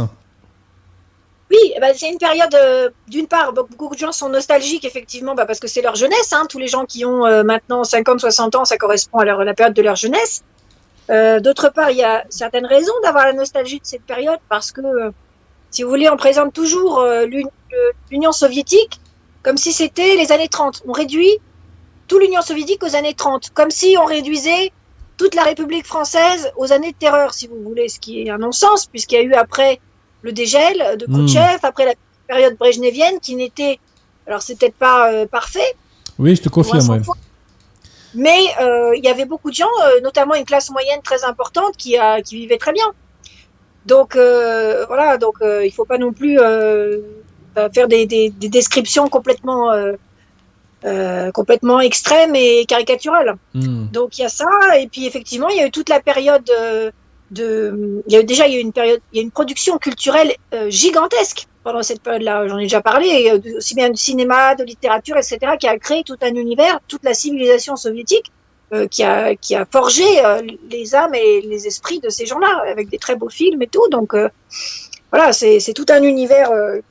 extrêmement riche et intéressant. Moi, notamment, j'ai travaillé beaucoup sur la littérature soviétique de cette période, qui, même si elle était très politisée, était aussi euh, révélatrice euh, des mentalités de l'époque. Donc, euh, voilà, ça, c'est très riche. Et d'autre part, effectivement, pour ceux qui ont connu les années 90, c'est la, ça a été un traumatisme. Imaginez que pays, qu'on risque d'ailleurs de connaître nous-mêmes, il faut bien s'y préparer, que du jour au lendemain, vous vivez dans un pays qui n'existe plus. Donc euh, c'est un traumatisme et je pense que forcément les gens se sont raccrochés euh, à- au souvenir d'une certaine stabilité, ce qui est, ce qui est classique. Donc là Hmm. maintenant, euh, les Russes se, se reconstruisent euh, depuis que Poutine est là avec un modèle de stabilité. Donc je parlais des 20 ans de paix intérieure-extérieure. Malheureusement, la Russie ne les a pas vraiment connus parce qu'il s'est toujours passé des, des... Il y a toujours eu des soubresauts, comme par exemple... euh, que ce soit euh, avec euh, les, la- les crises euh, économiques, euh, enfin la dévaluation en 98, ensuite la crise euh, économique de 2007-2008, ensuite euh, la guerre, la guerre de Crimée, hein, euh, enfin, et du Oui, Donbass. On a- et puis tout- toutes ces campagnes avec euh, toujours euh, le soi-disant reset que voulait euh, Hillary Clinton, qui parlait d'un reset en, en 2008, c'est ça, on va être des grands copains avec la Russie, et puis qui toujours tombent à l'eau, qui toujours se finissent en escalade avec la Russie. C'est tout le temps comme ça. hein. Depuis euh, la guerre froide, vous avez des périodes de détente, de tension, de détente, de tension. Donc là, euh, on arrive à une nouvelle, euh, nouvelle escalade. Euh, oui, j'en ai pas parlé aussi, mais il y a quand même eu une. euh, On n'en a pas du tout parlé dans les médias euh, occidentaux, enfin d'Europe de l'Ouest, mais euh, il y a quand même eu euh, rien de moins qu'une tentative d'assassinat euh, du président biélorusse et de tentative de coup d'État que euh, Vladimir Poutine a évoqué dans son, dans son discours. Donc euh, les relations sont très très chaudes, très très très très chaudes, très tendues. Et là, avec ce, ce dernier oukase contre les, les actions inamicales de pays étrangers, on va encore vers une nouvelle, euh, Hmm. et avec les sanctions, encore vers une nouvelle tension. Donc c'est vrai que c'est la période brezhnevienne euh, paraît assez, euh, assez sereine et assez prévisible par rapport à, par rapport à aujourd'hui. Est-ce qu'il y a une dernière question, euh, Pierre Tirmont Même deux questions de Trajan Décius qui demande si les Russes sont Votre en, agent euh, sur. oh là là. ont gardé un bon Persécuteur de souvenir. chrétiens. Il a pas honte, ce, ce- ce monsieur-là? Si les Russes ont gardé un bon souvenir de Boris Eltsine. Ça m'étonnerait, ça. Bah, non, non, non. Est-ce que, est que les Français ont gardé un mot souvenir de François Hollande et Nicolas Sarkozy? Moi, j'ai posé la question autrement, moi. Voilà. De François Hollande. Oui, bah c'est ça, c'est un peu leur François Hollande, quoi. C'est le, le bouffon euh, qu'on Hmm. peut pas sortir, euh, qui nous fait honte. Voilà, c'est à, peu- c'est à peu près ça. Je sais pas d'ailleurs si vous avez vu la photo de François Hollande quand il a visité un pays d'Asie centrale où il a la toque et le Oui, manteau. oui, oui, euh, oui, oui, oui. Une tête d'ahurie, oui. Voilà, Tête, euh, d'ahurie. Un dédicace à Julie, euh, pareil. machin truc, là. Voilà. C'était pareil avec, euh, avec Boris Yeltsin, c'était la honte, quoi. Mm. Dernière question, Pierre Tirmont. on demandait, je voulais pseudo, si euh, les Russes se rapprochaient des Saoudiens, Est-ce que les Russes se rapprochent des Saoudiens, Raphaël selon la rumeur. Oui, oui, je crois qu'ils se rapprochent des Saoudiens. euh, je- J'en ai entendu parler. Euh, C'est-à-dire qu'en fait, les Russes ont une politique très très spécifique. C'est-à-dire qu'ils essaient euh, de maintenir le dialogue avec tout le monde, notamment justement euh, au Proche-Orient et dans les pays du Golfe. Ils arrivent à maintenir des relations avec tout le monde et à, bah, malgré tout, à occuper le terrain euh, et à, euh, à peser. Et ils, se sont peut-être les- mis- ils se sont peut-être mis d'accord avec les Saoudiens aussi pour faire remonter le prix du pétrole qui était, qui était très très très très bas l'année dernière. Il y a peut-être ça aussi. euh, Ouais, je, je, je sais pas, hein, c'est un truc que je lance comme ça. En mais- fait, les Russes ont accepté que le prix baisse, et là, ça a fait un clash, bien sûr, avec les, les Saoudiens, mais les Russes ont accepté, ils ont calculé que ce serait, enfin, ils ont accepté ça, parce qu'ils ont décidé de miser davantage sur d'autres, secteurs. Et donc, ils ont lâché, du coup, ils ont accepté de lâcher, ce qui a provoqué la colère des, évidemment, des, Hmm. des moyennes. Mm. Mais bon, après, voilà, ils arrivent, c'est ça la priorité russe, ils arrivent quand même toujours à maintenir le dialogue Ouais, avec ouais. tout le monde. Ça, et notamment, par exemple, dans l'affrontement entre Syrie, euh, au Pro- Proche-Orient, entre Syrie, Iran, etc., ils arrivent toujours à garder tout le monde à la table des négociations. Donc ça, c'est une grande qualité de la diplomatie russe. Euh, merci Anne-Marie Longo pour son don. Une question de JP. Que pensez-vous de la rencontre dernièrement entre Zelensky et Erdogan? Le, le funeste Bah, Erdogan. Zelensky essaie de, essaie de, de recueillir des soutiens, mais bon, il faut pas trop euh, compter sur Erdogan, surtout que Erdogan fait aussi pression, euh, puisque en- dans le sud, dans le Crimée, il y a des, des, des Bah, populations. Évidemment. euh, c'est un ancien Ah. colonisateur de l'Ukraine, Erdogan. Enfin, la, la, la, la Turquie, c'est franchement. voilà, et qui ont des, carrément, enfin, qui ont vraiment des, des, tendances assez hégémoniques. Hein. Les, les, enfin, les, les Tatars du Canada de Crimée sont quand même, ont quand même vraiment euh, très envie de- d'occuper le devant de la scène. Donc, euh, bon, je pense qu'ils font des rencontres euh, comme tout euh, chef d'État pour essayer de réguler hmm. les équilibres de leur pays, mais il, il espère effectivement que Erdogan va faire pression sur la Russie pour, pour, pour, pour, pour- qu'il lui rende la Crimée ou pour le soutenir dans le Donbass. Mais il faut pas trop compter parce que Erdogan, quand même, des fois se fait euh, convoquer euh, devant le bureau du maître du Kremlin. euh, et en général, euh, quand il y va, il, il emmène pas large parce que euh, Poutine a quand même les moyens de faire pression sur lui. Hmm. Une ultime question, monsieur Tirmont. Euh, Stringer Bell demande ce que Raphaël pense des Tchétchènes. Elle les connaît pas tous déjà, hein, donc elle aura du mal à en avoir un avis. Bah, les Tchétchènes n'ont pas bonne presse en France hein, quand même depuis 2-3 ans, puisque euh, on les accueille et euh, ils égorgent. Enfin, pas tous, hein, bien sûr, on fait pas d'amalgame. mais, euh, Il y a eu quand même deux attentats faits par les Tchétchènes en France. hein, bref. T'as un truc à dire là-dessus, euh, Raphaël, ou pas, sur les Tchétchènes? Ah, je crois qu'on l'a perdu encore. Ah oui, effectivement, l'image est figée. Bon, bah, écoute, on va s'arrêter là. On va s'arrêter là, c'est plus rapidement. Voilà. Elle, elle nous en voudra pas. Euh... Bon, allez, on laisse 10 secondes encore. Ah, bon, ça a raccroché. Bon, bon, allez. Laissons tomber, cher ami. Laissons tomber. On va s'arrêter là, cher ami. Euh, Bon, bah écoutez, je vous remercie hein, d'avoir suivi l'émission. Euh, N'oubliez pas votre devoir. Euh, nous sommes shadowbannés plus que jamais. Donc, pour redonner un peu de visibilité à cette émission, méthode Jean Laporte qui consiste à mettre un pouce bleu, méthode Pierre de Tirmont qui consiste pour les gens normaux à mettre un commentaire à la vidéo. Et si chacun d'entre vous pouvait la partager, ne serait-ce qu'à une personne, ça serait absolument formidable. Nous arrivons donc au terme de cette émission. Euh, Altitude va bientôt sortir des nouveaux ouvrages, dans quelques semaines, si la Providence le veut, et notamment mon futur ouvrage, enfin un, ouvrage de votre serviteur, qui sera, euh, qui est l'une de mes plus grandes fiertés, je dois le dire, et euh, qui sera piquant, voilà, très piquant. Je vous remercie donc d'avoir suivi cette émission. Grosse dédicace à Roger Hollande. Vive Notre-Dame de la Salette et à très bientôt.